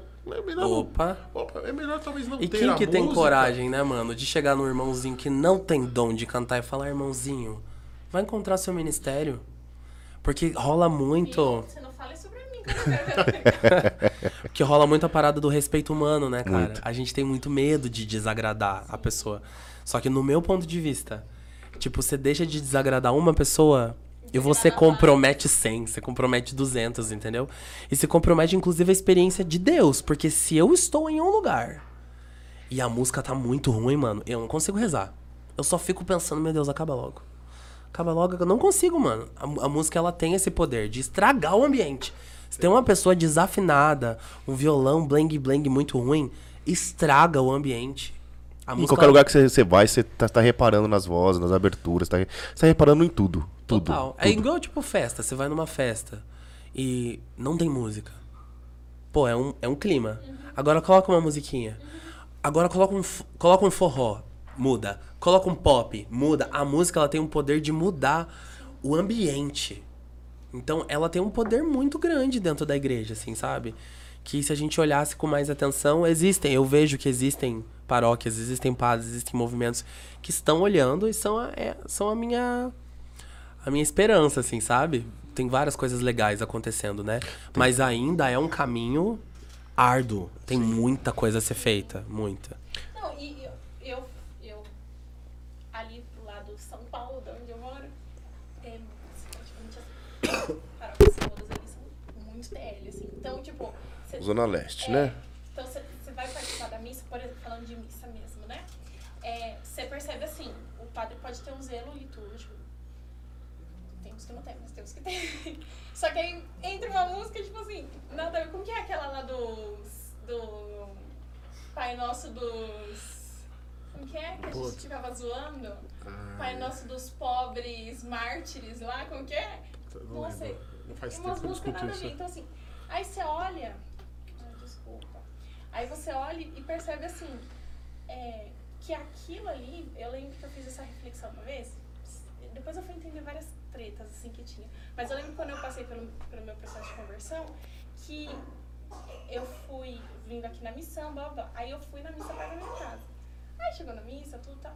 E eu falei assim, é, por que, que aqui eu tenho uma dificuldade de sentir Deus, tipo assim, né? Porque porque eu ainda também não estava entendendo o que era a Eucaristia, enfim, esse processo. Mas pelo ambiente, pela música, sabe assim? Pela letra das músicas, não precisava nem ser o ritmo, porque eu não entendo de música, assim. Mas só a letra da música em si. Que aí eu falava, tipo assim, não tem nada ver isso daqui, não fala de salvação isso aqui. É pra porque eu acho que o ponto é que a música e tudo tem que levar as pessoas a Deus. Porque talvez as pessoas escutem a gente conversando e é como se eu estivesse dizendo que a gente tem que tocar o Naldo José na missa. Não é isso que eu tô falando. É tipo assim, tem que levar a Deus. A experiência que a Apesar pessoa de que a campanha da fraternidade adora Um o. forrozinho, né? É. Adora mesmo. Mas é outra. Desculpa, continua, continua seu raciocínio. Mas eu acho que tudo tem que apontar a gente pra uma experiência de Deus, assim. Então, assim, a música tá fazendo isso, pô, beleza, sabe? É, existem, inclusive, assim, a galera ah, me acha tudo, ma- mas assim, eu gosto muito de missas mais tranquilas, assim, por exemplo. Falando da experiência de missa, eu prefiro uma missa que não tenha bateria. Eu prefiro uma missa que não tem palmas, por exemplo. É uma, uma um desejo, uma questão minha, assim, uma- um gosto meu. Não que eu tenha problema quando tem, sabe? Mas eu prefiro quando não tem palma, quando não tem bateria, quando é uma música mais tranquila, mais introspectiva e tudo mais.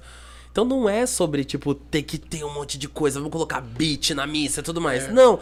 Assim, a- tá cumprindo com o papel. Cara, eu gosto muito das missas lá do Carmo, da, da catedral. Que sempre tem, tipo, um órgão e uma pessoa cantando assim.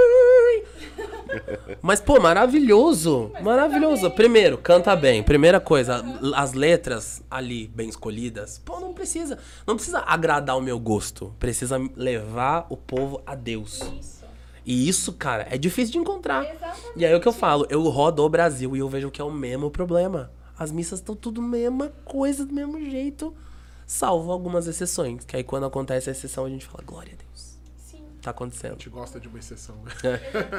Voltando naquele ponto que você disse assim, o que, o que é de novo, Flavinho, que, que a gente você consegue vislumbrar? Porque você vê, a gente vê realmente muito isso dentro do mundo evangélico protestante, né? Eu particularmente admiro muito, não abro mão disso, porque eu acho que é uma referência inclusive de aprendizado que a gente tem e que graças a Deus que temos.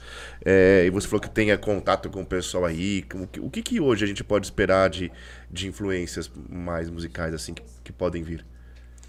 Eu não entendi a sua pergunta. Dentro do meio católico? meio protestante. Você falou assim, olha, os caras cara têm uma visão diferente. Os caras têm uma visão, olha, vamos trazer uma guitarra folk, um violão mais assim. Ah. Existe um- uma, uma conversa já de um, processo mais evoluído pra mudar. Porque hoje você pega a música deles...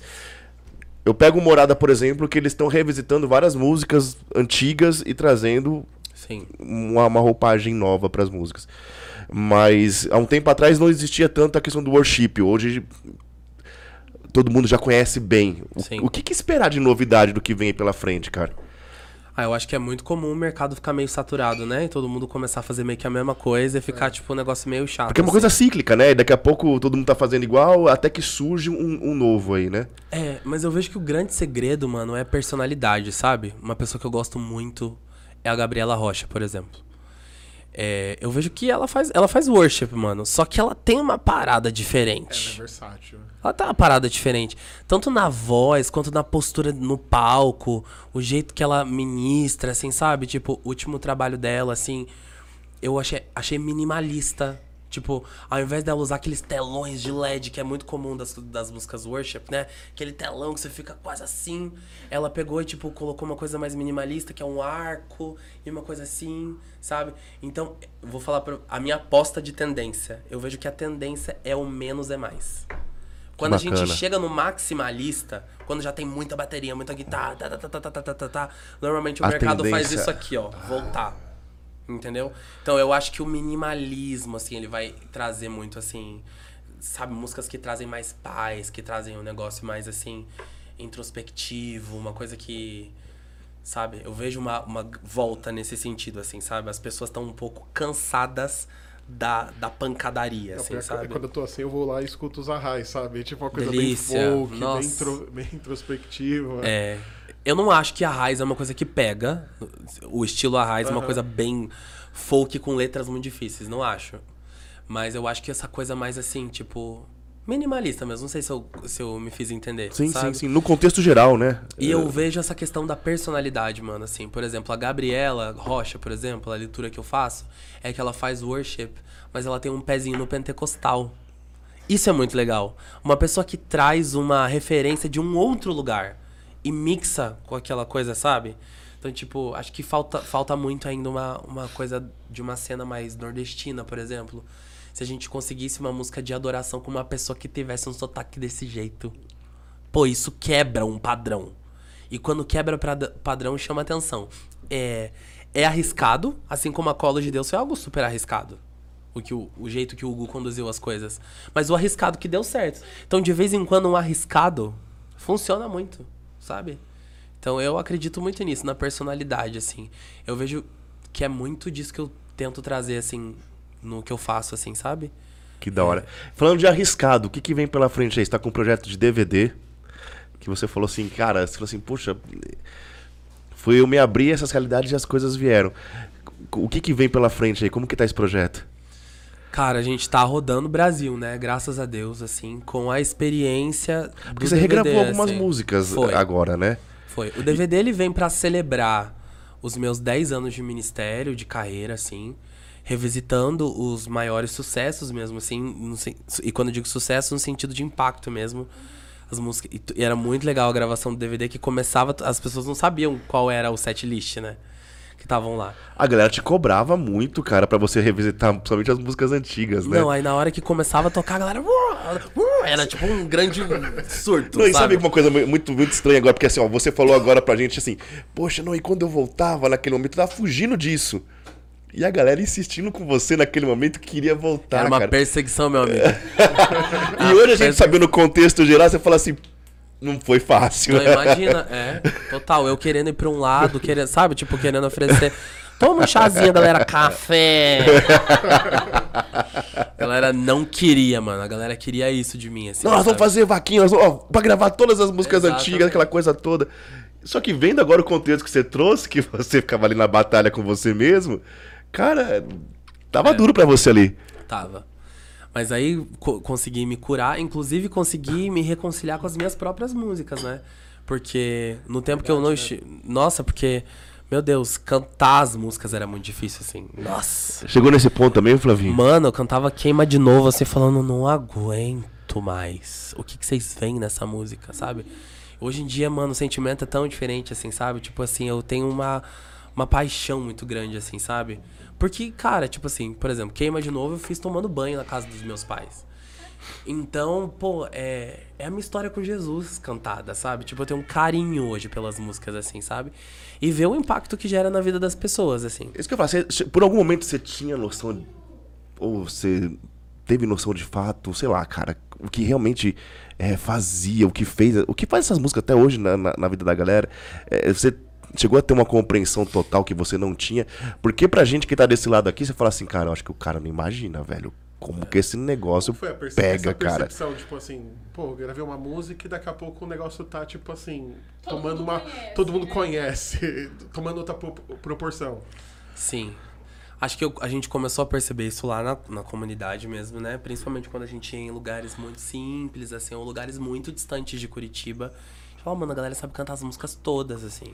E não é só as mais famosas, assim. Às vezes era o álbum inteiro. Eu falava, meu Deus, impactou de verdade. Mas eu acho que a gente tava tanto no frenesi de trabalho, de viajar tanto e tudo mais, e muito focados em Jesus e na sua obra na Terra, sabe? Que a gente, sei lá, eu pelo menos lá dentro não tive tanta dimensão assim não des- dessas É coisas. porque acho que não dava tempo de parar pra pensar, né? Tipo, Que aí já vinha outra coisa. Mas hoje, parando hoje, você fala assim, ó, processo de reconciliação com a música. Cara, porque assim, vai, a gente ah, pega quatro semanas atrás, né, nós levamos 300 jovens pra um retiro aí, ficamos lá, e a gente toca muito. Tem, tem muitas músicas ali de suas que a gente toca. E assim, e você, e, e não imagina de fato, meu, como que isso rola com a galera. E isso muda a vida das pessoas. Cê- hoje você tem essa percepção? Cara, eu acho que hoje eu tenho um pouco mais, assim. Acho que eu não tenho 100%. Talvez até por uma graça de Deus, assim. Me dá uma anestesia pra, sei lá, pra não subir a cabeça, pra não. Também, né? Também, coisa, também, tal. também. Mas eu tenho esse sentimento, assim. A Larissa brinca muito comigo, porque eu tenho até um certo. É, não é isso, mas é tipo isso, tipo um complexo de inferioridade. Eu tenho um pouquinho. Tipo. Com as suas músicas? Comigo, num todo, assim, tipo, enquanto artista, enquanto Sério, mano? funcionário, assim. Por exemplo, quando a gente lançou Vagas Abertas para o DVD, eu achava que não ia ninguém, mas eu achava mesmo. Tipo, eu chegar Eu lá, im- tá, cri, cri, cri, cri. Não, eu imaginava que ia ter gente, mas eu que eu ia ter que implorar pras pessoas, vai no meu DVD pra não ficar feio. Eu achava que ia ser desse jeito. As vagas esgotaram em 20 minutos. E isso, a Larissa olhava pra mim e falava, eu falei? Eu falei. Então o meu sentimento sempre é meio assim, sabe? De tipo assim, ah, mano, ninguém vai aparecer, ninguém vai cantar e no final das contas sempre dá certo, sabe? Então eu tenho esse sentimento, assim. Agora com as músicas novas, autorais, é, eu tô tendo um pouco mais dessa experiência, assim, sabe? Que eu acho que é uma coisa. Porque quando eu tava antes com a, com a comunidade, assim, como eu não era a pessoa de frente, é, Era outro papel, né, que você. Eu, é, e outra preocupação, outro olhar e tudo assim. Eu acho que hoje eu tenho mais essa uma visão das minhas músicas, do meu ministério. Então, hoje eu tenho sentido, assim, sabe? Esses dias eu fui pro Mato Grosso e cantei Deus da Bíblia, que é uma das músicas novas do projeto. E, caraca, a galera toda cantando, sabe? Tipo assim, 400 pessoas, a galera cantando com força. Falei, mano, vocês aprenderam como? Eles aprenderam escutando as músicas. Eles foram lá, eles escutaram, eles conhecem, eles cantam no grupo deles, assim.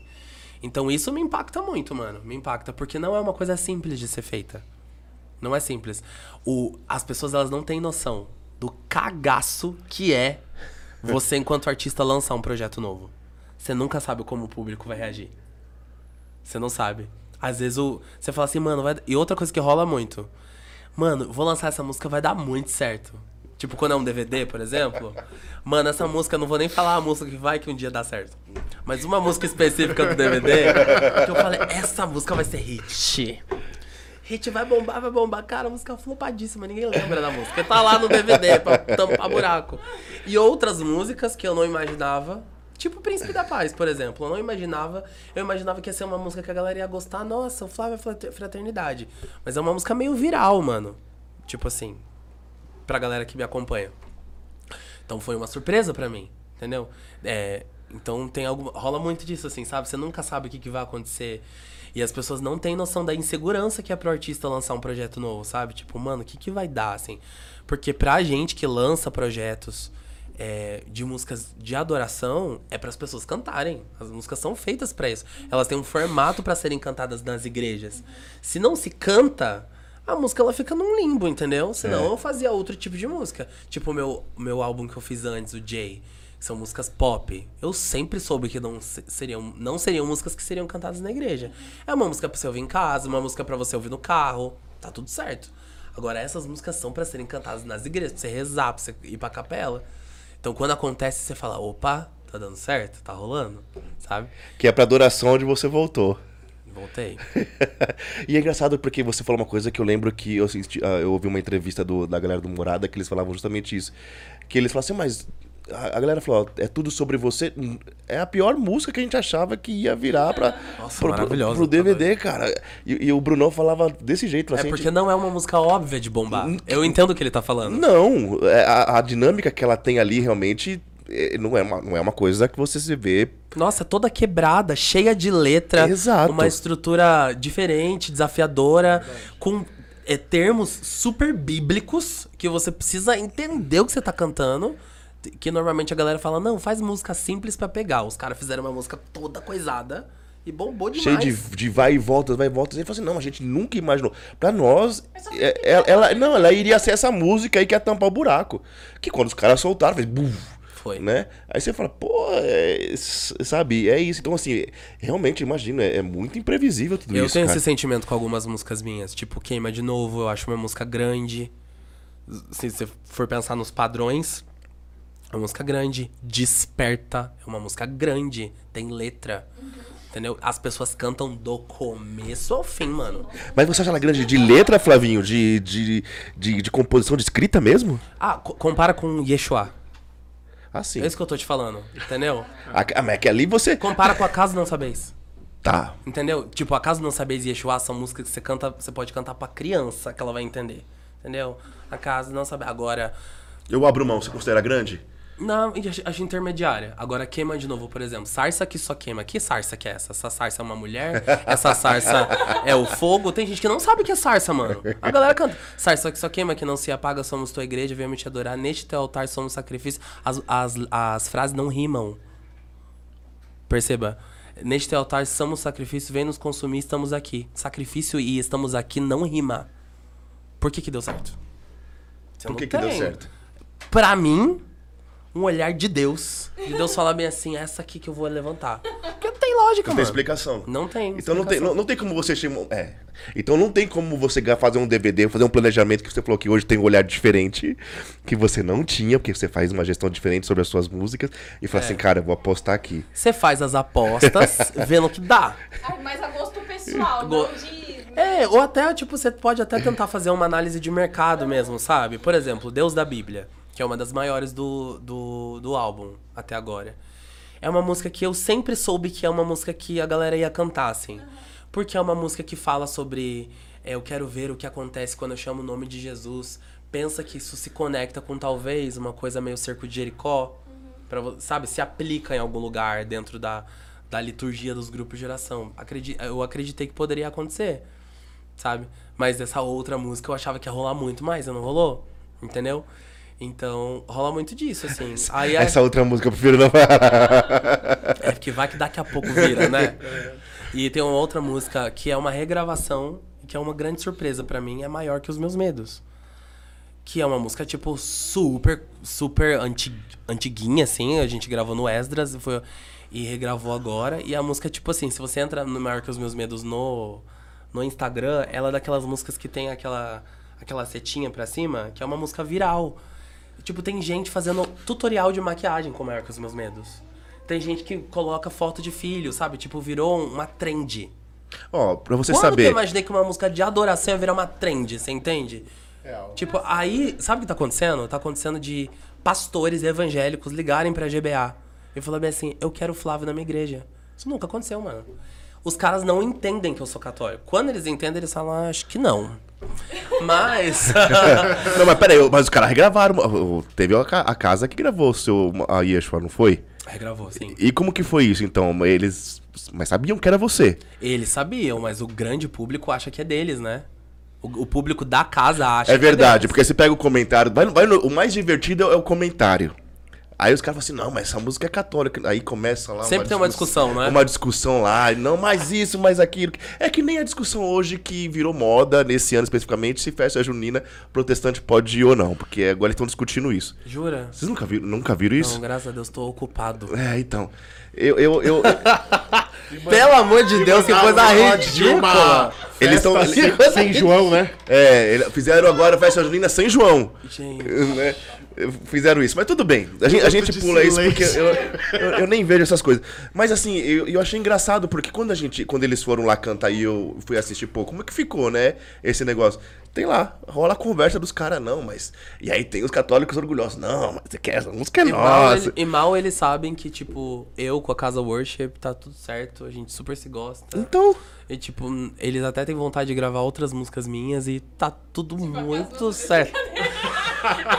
E, tipo, tá tudo muito, muito certo, assim, sabe? que legal A- isso aí, a velho. galera fica se matando por uma. Assim, de fato tem. Eu já passei por situação de palco, assim, palco, e ter cantor protestante falar, eu só subo quando ele descer. Ah, você Já tá brincando? aconteceu? Sério, Já velho? aconteceu, gente conhecida. Então tem gente do meio que tem um problema real com o católico, sabe? E vice-versa. Eu- Vice-versa. Eu, eu de ver- eu de verdade imaginava que era muito mais nós para com eles do que eu não conseguia imaginar deles para Mano, conosco. rola Não, demais. eu, eu- não, eu conheço uma galera que é tipo, ah, tem aversão, mano. Não, tipo, rola uma parada tipo assim, oração de renúncia. Eu renuncio ao a macumba, Iemanjá, ao catolicismo. É, A tem. gente tá, a gente tá nesse lugar, entendeu? Mentira. Tipo assim, a, a Kimbanda, a não sei o que é o catolicismo, a todos os demônios e a Nossa Senhora. Entendeu? Tipo assim, tem gente real que pensa desse jeito. Nossa, velho, não sabia disso não. Assim como tem gente do nosso meio também que, tipo assim, protestante é. Tudo mais, assim. Ah, eu tô ocupado. De verdade, assim, tipo, pra esse tipo de coisa. Mas eu entendo, às vezes é uma questão de criação também, né, e tal. E até você conhecer um protestante maneiro. Que tem, eu tenho amigos protestantes muito maneiros. Que inclusive se interessam por coisas da igreja, Sim. sabe? Tipo, tem um amigo, um pastor protestante, que ele, assim, ele é fissurado na liturgia católica da. De como a gente vive a Páscoa, mano. Ele é pirado, ele estuda os escritos e ele leva várias coisas pro culto, sabe? Tipo, porque ele vê realmente como uma referência, o zelo que a gente tem por, por Jesus crucificado e tudo mais. É, porque ele percebe também que isso é uma lacuna na igreja protestante, né? Se fala muito mais da ressurreição do que da cruz. Sim. E a gente, na igreja católica, a gente vive as duas coisas muito bem vividas. Tipo, a gente vai sofrer com Jesus, mas a gente vai celebrar na Páscoa. Então, você vê, tem protestante muito maneiro e tem católico muito maneiro, mas tem gente chata em todo canto, né? Assim, nossa senhora. E outra, assim, a gente, ó, a gente coloca um olhar crítico para todas as coisas. Mas falando de doutrina especificamente, né? é, nós somos completos, né? É aquilo que. Pô, isso. E, pessoal te cortando, mas acho que isso também torna a música católica ainda um pouquinho mais complexa de composição e tudo mais, porque você ainda precisa também ter um pouquinho desse olhar com relação à doutrina. É Sim. porque de repente você fala um negócio na letra com a melhor das intenções e Por tudo mais. exemplo, eu achei uma música espetacular. Eu gosto da batida dela. Eu gosto. Que fala do arrebatamento lá, é recente, aquela. Mas a igreja será Isso. Estávamos lá, nós vamos tocar, vamos tocar, toque, não sei o que. Eu falei assim, peraí, Arrebatamento não pode. Católico não acredita em arrebatamento. gente. Tem, rola isso. E assim, E a gente não tem noção, né? Muitas gente- vezes do que a gente tá cantando Exato. por falta de. A gente não tem noção. E assim, é, e a gente faz muitos pontos críticos, mas, cara, o zelo e a doutrina que nós temos, ela é plena. Né? Ela é guardada um depósito da fé, daquilo como o Flavinho bem trouxe, há, há- tantos anos, né? E ainda mais essa geração que virá agora, eu considero, essa, trabalhando com jovens tanto tempo, essa geração daqui pra frente são as mais difíceis que nós vamos ter. Se já não é a mais difícil. Porque para levar a galera hoje pra uma experiência pessoal com Jesus, Tá muito mais difícil do que há cinco anos atrás. Não é há 20, não, é há cinco anos atrás. Concordo. Tá muito mais difícil.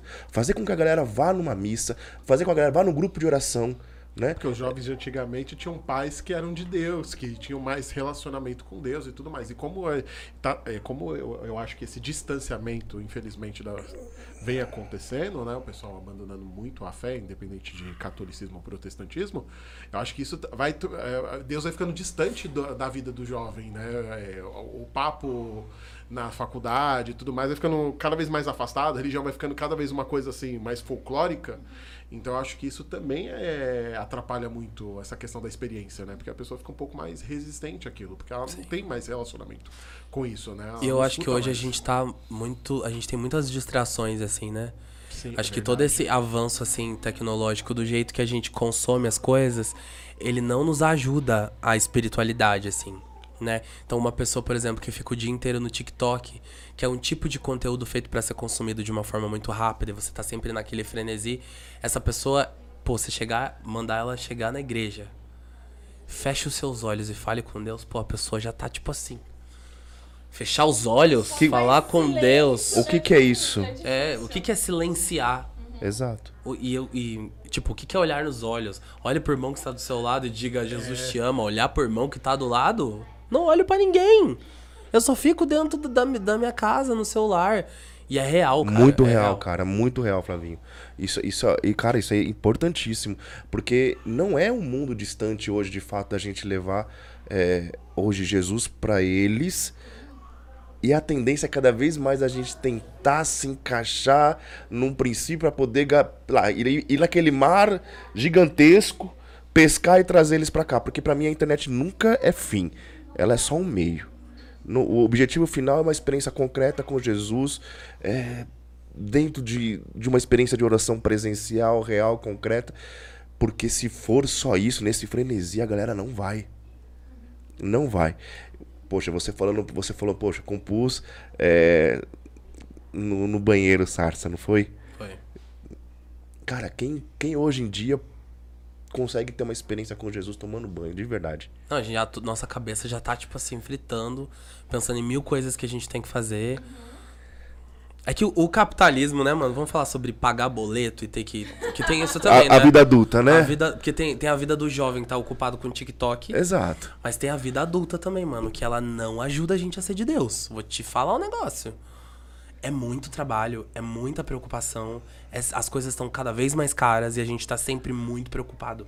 Tipo, as pessoas elas estão padecendo com ansiedade, mano. E não é ansiedade com besteira. Tem gente que banaliza a ansiedade. Ah, tipo, eu tô ansioso porque não. Eu tô falando de ansiedade, tipo assim, da pessoa tá preocupada com o que ela vai comer no próximo mês, assim. O básico do O básico. básico é real. As pessoas estão preocupadas também com faculdade, as pessoas. Nossa, é muita coisa, assim. Então, tipo, eu vejo muito. A, a- eu digo isso porque eu passo por isso, assim, né? A mente agitada, sempre pensando, mano, o que, que tem que fazer? Aí você vai dormir, você já tá pensando assim, amanhã as crianças vão acordar tal horário, e a comida tem que estar pronta, e eu já tenho que fazer tal coisa, levar elas na escola, e volta, e vai, pai, acontece tal, tal, tal. A gente tá sempre muito assim. Só que não existem atalhos. Tipo assim, falar com Deus exige silêncio exige prestar atenção. Deus ele não vai aparecer no meio do teu TikTok. E Deus ele não vai aparecer no meio dos teus boletos. Você precisa deixar os boletos pra falar com Deus. Não adianta. Enquanto a tua mente estiver ocupada com outras coisas e você Fantástico, não cara. der uma atenção e falar assim, cara, eu estou preocupado. Eu deixo as minhas preocupações, eu troco as minhas preocupações, o meu fardo, pelo jugo dele, que é leve e suave. E eu venho aqui e descanso nele. Ou não vai rolar. Ou você deixa o TikTok pra aprender a se concentrar. Mano, hoje em dia a gente não tem paciência pra passar. Tô ligado no Ítalo Marcilli? O Ítalo, ele tem essas experiências, assim, de mindfulness, né? Que é tipo assim, você prestar atenção no que você está fazendo. É o primeiro exercício que ele tem lá no negócio do guerrilha dele lá. Eu acho isso incrível, mano. Porque, tipo assim, faz essa experiência. Acorda de manhã, não pega seu celular, sente o seu pé no chão. Anda até a cozinha. Esquenta a água. Vê a água borbulhando. Que ele fala do, do parar 10 segundos e respirar e tem, é, é muito legal. Que é, é aquele, que se você for parar pra pensar, é aquele princípio de São José Maria Escrivá que ele fala do está onde deve, né? Faz o que deve estar, que a gente não faz Não isso. faz, é se instala aqui. onde você tá. Você tá sempre com a tua mente lá. Eu tô aqui, mas eu não tô aqui. É. Exatamente. É. Sempre e sempre muito ansiosos, muito preocupados, cheio de coisa pra fazer, sempre com um sentimento de insuficiência. Eu tava falando isso com a Larissa ontem, hoje de manhã, porque ontem a gente trabalhou bastante com um monte de coisa e ela ela terminou o dia com um sentimento de tipo, cara, não trabalhei o suficiente, mas ela trabalhou o dia inteiro, mano. Entendeu? Eu cheguei nela ontem à noite e falei assim, amor, abandona o WhatsApp. Porque o WhatsApp não é uma coisa que você vence. O WhatsApp é uma coisa que você abandona. É bem isso mesmo. Entendeu? Porque, tipo, e trabalho é a mesma coisa. Trabalho não é uma coisa que você vence, é uma coisa que você abandona. Você fala assim, cara, amanhã eu continuo. É. Porque sempre tem trabalho. Sempre tem o que fazer. WhatsApp é aquele negócio, ou você responde um minuto, você responde quatro dias depois, né? Tipo, É, às vezes rola, tem a- uma técnica boa também é responder no modo avião. Que aí ninguém te responde. Entendeu? Você responde o que tem que responder modo avião até amanhã. Aí, você, seis horas da manhã, você liga e vai pra todo mundo. Aí você vai viver seu dia e só depois você para pra É responder. porque senão você nunca tá atrasado. Não- né? é, exatamente. Aliás, senão Porque aí você resolve uma, uma pendência, mas a pessoa te responde de novo e caraca, já fica aquela mensagem, você fica, meu tá Deus. online. Ô, doideira. E as pessoas perderam, as pessoas perderam noção de É fato. fica sendo ensinado, gente. Modo avião. Muito bom, cara. É, é bom. Se a gente não conseguir hoje parar um pouquinho realmente pra gente poder ter um pouquinho mais de atenção nas coisas que a gente faz e a- até com a geração que a gente vai lidar daí pra frente, eu acho que nós vamos sofrer muito mais e a igreja vai padecer um pouquinho mais. Aí vem os conspiracionistas, né? Vai dizer, mas a igreja isso, a igreja aquilo, ela não vai sofrer, não foi. Ok. Mas a gente tem gente real que tá preocupada com uma geração. Eu estou preocupado com uma geração. Né? Eu dou a minha vida por isso e gostaria que as pessoas, mais pessoas tivessem essa experiência com Jesus e com o Espírito Santo. Ah, cara, espetacular. Flavinho, eu vendo a sua vida aqui hoje de pertinho, eu me alegra de saber como você tá, cara. Amém, mano. Me alegra de saber como que você tá vivendo, me alegra saber que é, pelos processos que você se permitiu passar, sabe? Não é fácil não, bicho. Tudo isso que foi vivido, que ainda está com certeza, porque ainda Deus vai se utilizando dessas pequenas coisas para grandes outras coisas. E quem é fiel a Deus na pequena coisa é- vai, vai ser fiel também nas grandes. Né? É uma coisa que uma- quando a Larissa esteve aqui, eu falei assim, poxa, muito me preocupa quando a galera vem pra São Paulo assim, porque é, você fala, mano, é um monstro isso daqui, né? E se, se- se às vezes a pessoa não tiver minimamente ali com alguns amigos ali cercados, a tendência de dar ruim é muito grande, né? E que bom que vocês se adaptaram. A coragem de colocar filho nesse mundo aí é pra poucos. Espero que venha mais aí, com a graça de Deus. E, cara, torcer muito. Eu espero que outras composições venham, que aquilo que você possa produzir ainda de adoração. E não tenha dúvida não, cara, seu lugar é uma adoração mesmo, bicho. Amém. Fez muito, faz muito bem até hoje pra galera. Faz muito bem. A gente pega. Hoje a gente. li- Até um tempo atrás, uns sete anos atrás, a gente lidava com uma galera jovem de 25, sei lá, seus 24 anos. Hoje, a gente tá tendo que pegar uma galera jovem de 15 anos, 14 anos, Que já é jovem, né? que já é jovem, e a gente, a gente, a gente tá se perguntando cadê os de 20? Os de 20, essa lacuna, é, é, eles estão em outro lugar que a gente não consegue chegar. No TikTok. Sabe? Essa galera, essa lacuna grande, a gente, não- eles estão em outro, é, outro redil. Mas existe uma galerinha aqui que a gente tem trabalhado com eles, cara, e você não tem noção de como as músicas, aquilo que Deus inspirou no seu coração de potencialidade chega nessa galera, velho. Amém. Por favor, continue produzindo. Deus vai prover, Deus vai sustentar, Deus vai levantar fulano A, B, C, vai levantar os amigos aí que vai fazer o negócio acontecer com certeza, cara. Mas o, o lugar da adoração precisa porque tá faltando. Amém. Eis-me aqui. É isso, gente? É só tudo isso. né? É só tudo isso? Depois nos bastidores nós vamos conversar uns negócios aqui com o Flavinho, quem sabe nós temos coisas boas pela frente. Moniquinha, é, e aí? Zerou? Falou bem no microfone? Tá, Tinha umas velhas reclamando de você aqui hoje de novo. Mais uma vez. Assim das pessoas, pô. A culpa não é minha, gente. Eles me deram o microfone com defeito. É sempre, né? Todo dia. Agora tá arrumaram, vocês não viram. Flavinho, deixa suas redes sociais. Bom, pra quem talvez não não conheça e de repente está te conhecendo agora. Eu tô no Instagram como Flávio Vitor C. Compartilho um pouco lá do- da, da minha estrada, da missão. E um pouco dos meus perrengues de pai também. E, mano, YouTube. A gente acabou de lançar o DVD, tá tudo disponível lá, todas as músicas. Vão lá assistir o DVD O Fogo Não Se Apagou. Música pra você rezar, se conectar com Deus.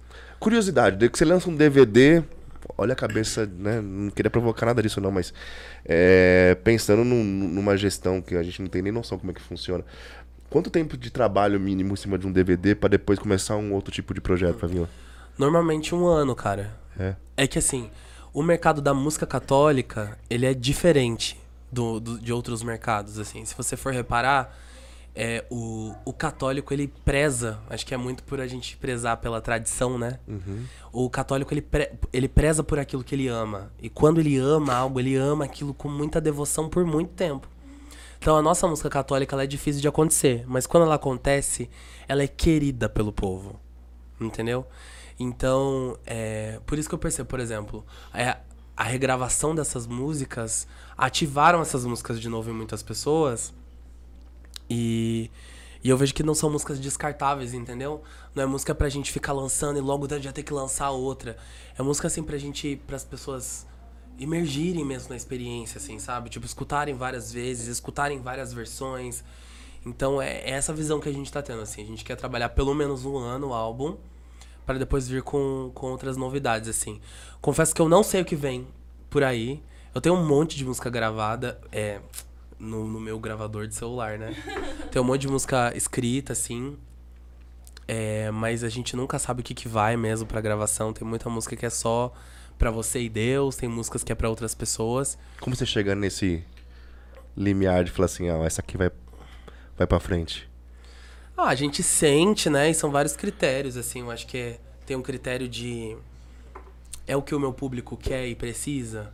É o que Deus está direcionando pro momento? Bacana. É a mensagem que eu quero passar nesse momento, né? Por exemplo, O Fogo Não Se Apagou, que é esse DVD de agora. É, a mensagem do DVD é avivamento, no, no, no, no sentido literal da palavra. Trazer vida ao que está morto ou adormecido. É a ideia de que os jovenzinhos de grupo de jovens voltem a queimar por aquilo que fez eles queimarem quando eles eram jovenzinhos de grupo de jovens. Porque os jovenzinhos de grupo de jovens hoje já não são mais tão jovenzinhos. Né? E, todo, e a gente precisa queimar, assim. A gente não precisa de Jesus agora menos do que a gente precisava nos primeiros dias. Então por que, que a gente queima menos do que a gente queimava nos primeiros dias? Sabe? Então, e o DVD ele tem essa mensagem, sabe? Tipo, acho que a galera não tem muita, muita ideia e não faz muito essa leitura. Mas, tipo assim, escuta isso que eu tô falando e vai ouvir as músicas. Você vai perceber de que a escolha, a escolha das músicas, a, a, a escolha da ordem das músicas, do jeito, o que eu ministro, tudo tem a ver com isso, sabe? Então é uma mensagem. Um próximo projeto é a ideia, tipo assim, qual é a mensagem agora? Será que é mensagem de avivamento? É mensagem de lembrança? É uma mensagem de paixão? Um DVD mais apaixonado? São músicas de amor? Ou músicas de clamor? Ou músicas... Não sei, sabe? Então tem muito a ver com isso, assim. Qual é a... Pra mim hoje é muito qual é a mensagem, assim, né? E dá tanto trabalho e é tão caro. É caro, bicho. Puta pra gravar uma música é caro, viu, gente? Só Jesus. É, que aí não dá pra você fazer assim, ah, vou fazer música. Não, Não, não dá não, não dá assim, não. Com apreço e valor. e esperando que os irmãos escute, né? Marata é sua também? É. Cara, rapidinho. É, a história da composição dessa música, como nasceu isso? Tristeza, irmão. Tristeza? É, assim, eu acho que muito quando eu conheci Jesus, eu comecei a querer muito ir pro céu, né? Só que aí eu percebi que eu era novo. E dificilmente eu ia, se não acontecesse nada, né? Então Jesus ia ter que voltar mesmo, assim. Aí o meu coração começou a queimar muito pelo, pelo conhecimento de Jesus mesmo, de vê-lo, assim, sabe? Então acho que Maranata fala muito disso, assim. Eu fiz essa música, quem fez o violão junto comigo foi o Erson, da Colo de Deus. A gente fez numa capela lá, bem pequenininha, uma capela bem pequenininha.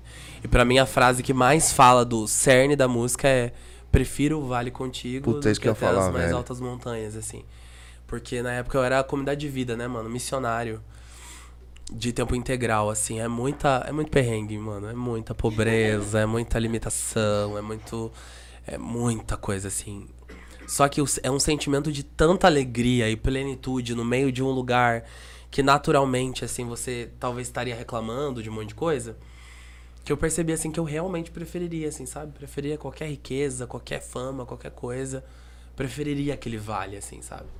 Então a experiência da música é muito sobre isso, assim. Fantástico. Cara, saiba que as suas músicas talvez um dia pararam pra você, pras, pras almas não, cara. Amém. Deixa eu falar uma coisa antes da gente Bora. encerrar. Vocês souberam que eu falei mal dos Jovens Sarados em algum momento? A gente ficou sabendo. Vocês ficaram? Eu queria aproveitar esse momento pra pedir perdão publicamente a vocês. E todo mundo dos Jovens Sarados que tá me escutando, assim. É o que eu falei sobre É porque você estar tava ferido, ferido bicho. com o microfone na mão ou com um story na mão. é muito real, assim, sabe? Tipo, eu realmente fui imaturo naquele momento. Pra quem não sabe, não vá atrás, para de ser fofoqueiro. Exato. Mas pra quem sabe, é, eu peço perdão publicamente, porque eu acho que se você dá mancada publicamente, você tem que pedir perdão publicamente. Então, é, espero que vocês tenham misericórdia e entendam o meu processo, mas ao mesmo tempo entendam o quanto que eu amadureci nesse ponto. De perceber, assim, o quanto que é bonita a missão de vocês, o quanto que existem pessoas que só são alcançadas por Jesus através de vocês, assim. Do jeito de vocês, assim. Então, muito obrigado pela missão e obrigado por esse acolhimento, obrigado por me convidar aqui. É, foi muito especial saber que a gente é irmão, que a gente é igreja, apesar de qualquer coisa. Eu agradeço de coração, né? São 15 anos dentro da obra. É, Por aqui, por essa mesa, passaram outras pessoas da Colo de Deus, o próprio Hugo passou por aqui. E eu falo publicamente, nunca vi nenhum deles, é, até o próprio Hugo, falar mal publicamente ou um batedor de ninguém. Sempre com orgulho de. e um sentimento de paternidade se bem aplicado ou não aplicado, o coração de cada um sempre diz, né? Eu, eu, eu, com os meus aqui, sempre defendi muito publicamente todo o processo, né? Que cada um viveu. Eu falei, cara, vocês não imaginam o que cada um deve estar vivendo, bicho. Vocês não imaginam. Então, vamos, vamos, vamos orar. Porque o que vocês fazem aqui, o que vocês fizeram hoje, continuam fazendo, porque é, é um processo contínuo. Eu sou na minha vida profissional, eu sou gestor de uma companhia e assim, a gente fala muito de processo de melhoria contínua, aquela coisa toda. Vocês sempre tem que estar aperfeiçoando, trabalhando, melhorando, aquela coisa toda, trabalhando pessoas. Cara, e a gente nunca tá pronto, sabe? Nós nunca estamos prontos. Então, assim, é um processo que a gente precisa se permitir viver, cara. E eu não falo de, de boca para fora, não, cara. É bonito ver o, o que você tá vivendo hoje. É uma alegria. Muito obrigado, assim, por compartilhar conosco um momento da sua vida, sabe? Porque é, faz, faz ter sentido como irmão, mesmo que uma proximidade não tão perto, mas faz sentido. Porque, Flavinho, você tá cantando aí pelo Brasil afora, mas de alguma forma você é muito presente com as suas músicas é, para muita gente. Você anda no, no ouvido de muita gente. E muita gente tem essa proximidade, assim, você tem, o Hugo tem, o Frei tem, as pessoas têm, que, que nasçam muitos outros católicos que possam também fazer essa parte. Né? E dizer para você que, que nós estamos aqui, nunca mudou nada, nada disso. Aí eu lembro o padre de mim, é, ele é um querido, querido. então fique em paz da nossa parte, é, até falando, a obra é sempre muito bem, bem agradecida, cara. A gente se serve muito, né? As almas, muitas alcançadas por nós, sim. Mas quantas foram alcançadas por nós através do seu dom, das músicas ali, que muitas vezes a gente tocou, repetiu, fez de novo. Né? A gente quantas quantas músicas a gente toca na, na, nas Santas Eucaristias, que a gente é mística sublime, né? Outras músicas. Pô, a gente ama evangélico, bicho. A gente toca pra caramba, a gente gosta, a gente curte. Não sei se você sabe uma história. Lá no Sarados tinha uma rixa no começo por conta disso, bicho. Que o pá, a, a- música que rege a nossa a nossa a primeira música foi Eu tenho a marca da promessa, né? Então o pessoal pegava o tal e rodava. É, teve gente que saiu fora porque não suportava a música evangélica. E eu lembro que o padre falou assim: ah, vocês não gostam? Então tá bom. Eu gosto, o Espírito Santo colocou no meu coração e está tudo bem, eu também te respeito, filho. Você quer ir? Pode ir. Tá tudo bem. E tá tudo bem. Então, espetacular. E nós vivemos, tem um tesouro que nós temos como jovens sarados, que é o viver reconciliado. Eu acho que é importante isso, né? É entender o processo do outro e o, e o nosso próprio, né? E saber que nós cometemos erros também, né? Nós também nos equivocamos na, na- na- nas conduções das coisas, nas condutas, muitas vezes até moralmente. E mas é o altar que nos une, né? Então eu- eu- nós somos igreja, né? Então não é a, a placa A, a placa B, a placa C, né? A gente não tem uma concorrência, né? A gente, já- a gente falou bastante aqui de música católica e música protestante, mas assim, nós somos igreja. E independente da nossa do nosso gosto pessoal, da nossa experiência pessoal, ela não muda o fato de nós sermos igreja. Então, é, eu queria te agradecer por tudo isso, né? Acho que assim, se você não tivesse falado, eu não teria lembrado, porque eu sou muito sanguíneo, então assim, já tinha esquecido disso, porque é, eu- como É, nunca ficou também. Santa Teresinha do Menino Jesus ela fala, no meu coração não pode haver espaço para outra coisa que não seja o amor. Eu acho que todos nós precisamos aprender isso, né? O nosso coração não, ele não pode estar ocupado por outras coisas, porque quando eu coloco outras coisas no meu coração, eu tiro o espaço de Jesus dentro do meu coração. Então, eu te agradeço por tudo isso, eu te agradeço pelo episódio de hoje do Follow Me. Acho que vai ficar marcado. Topíssimo. Quero agradecer você também que esteve conosco durante esse episódio. Tem recados, nego? Temos, eu quero te convidar primeiro, né, a curtir este vídeo, compartilhá-los, falamos de muita coisa legal aqui, que eu tenho certeza que, vai, que você pode fazer com que agregue no coração de outras pessoas, no coração de outros irmãos. E para que nós continuemos fazendo isso, você pode nos ajudar dessa forma. Curtindo este vídeo, compartilhando ele em todas as suas redes sociais, seus grupos, seu grupo de jovens, seu grupo de oração, a galera da sua faculdade. Porque a gente falou realmente de de coração para coração, né? Acho que a gente tava aqui uma coisa assim muito. A gente eh, teve umas partilhas aqui no, no chat, até, né? Que pessoa, as- eu tava vendo que as pessoas estavam um pouco apreensivas, né? Eh, nossa, eles estão falando mal de alguma coisa, né? Mas assim, acho que a- houve uma partilha muito sincera aqui. Autocrítica é né? muito importante. Eu acho que é- a gente precisa entender que a igreja é santa. Mas nós estamos no processo de santidade. E olha quem ainda. eles chamaram, né, gente? O rei das polêmicas. Vai, vou Então, falar, assim, meu. Não tem jeito. é, eu acho que isso é muito bacana. O que muda é de você pra sincero. nós é que você só tem 90 mil pessoas. Nós, a gente continua fazendo as coisas nesse escondido aqui, ó. Então eu quero te agradecer mais uma vez. É, Vou falar mais uma vez para você compartilhar este vídeo. Mais uma vez. Mais uma vez. Sábado tem grupo de oração. vez. Peraí, ó. Quinta-feira, então, amanhã tem atendimento de oração aqui na paróquia, por favor. Aqui na paróquia não, lá na Aqui, na- é, aqui não é a paróquia, mas lá na paróquia. Na Avenida General Taliba Leonel, número 3013, próximo à estação Parada Inglesa do metrô, na linha azul. Isso. Aos sábados nós temos o grupo de oração a partir das 10 18h30. Chega lá, 18h30. Não, chega às 17 pra missa. Larga de ser. Tá? É missa em primeiro lugar. Mas aí o grupo de oração, caso você não possa ir pra missa, começa lá às 19 horas. Eu te convido a estar conosco. Brunão, e 22 e 23 de julho, Redenção 2023, sei lá quantas edições a gente já fez. E nós estamos tentando retomar agora este ano novamente, tá bom? Colégio Salesiano, Teatro Dom Bosco, vagas extremamente limitadas, porque a gente depois da pandemia tudo precisou recomeçar e este também é um evento que a gente vinha fazendo de evangelização há bastante tempo. Antes disso tem Abraça São Paulo aqui em São Paulo com a canção nova. Estaremos lá também Uhul, dois também. dias. Você vai estar lá, né, Flavinho? Dois dias lá espetacular, tá bom? Vamos estar lá, Rodolfo, Kidon vai estar tudo lá também. Vamos chegar junto com com a mãe, né? Canção Nova é mãe. E a gente precisa aí fazer. São Paulo é muito grande, cara, pra gente poder se. di- A gente precisa se juntar pra evangelizar. Às vezes a gente cada um quer ficar num, num cantinho, a gente só dispersa mais do que ajuda. É isso? É isso. É isso, Flavinho? Quer É mais alguma isso. coisa, nego? Só isso. Muito obrigado pelo espaço. Quando, quando quiserem, passa lá em casa, tomar um chazinho. Santo André. Santo André. Eu, vou, eu não vou falar. A rua, da, rua dos Golfinhos é da Mônica, tá? Cola na Rua dos Golfinhos. Que isso? Rua dos Golfinhos, entendeu?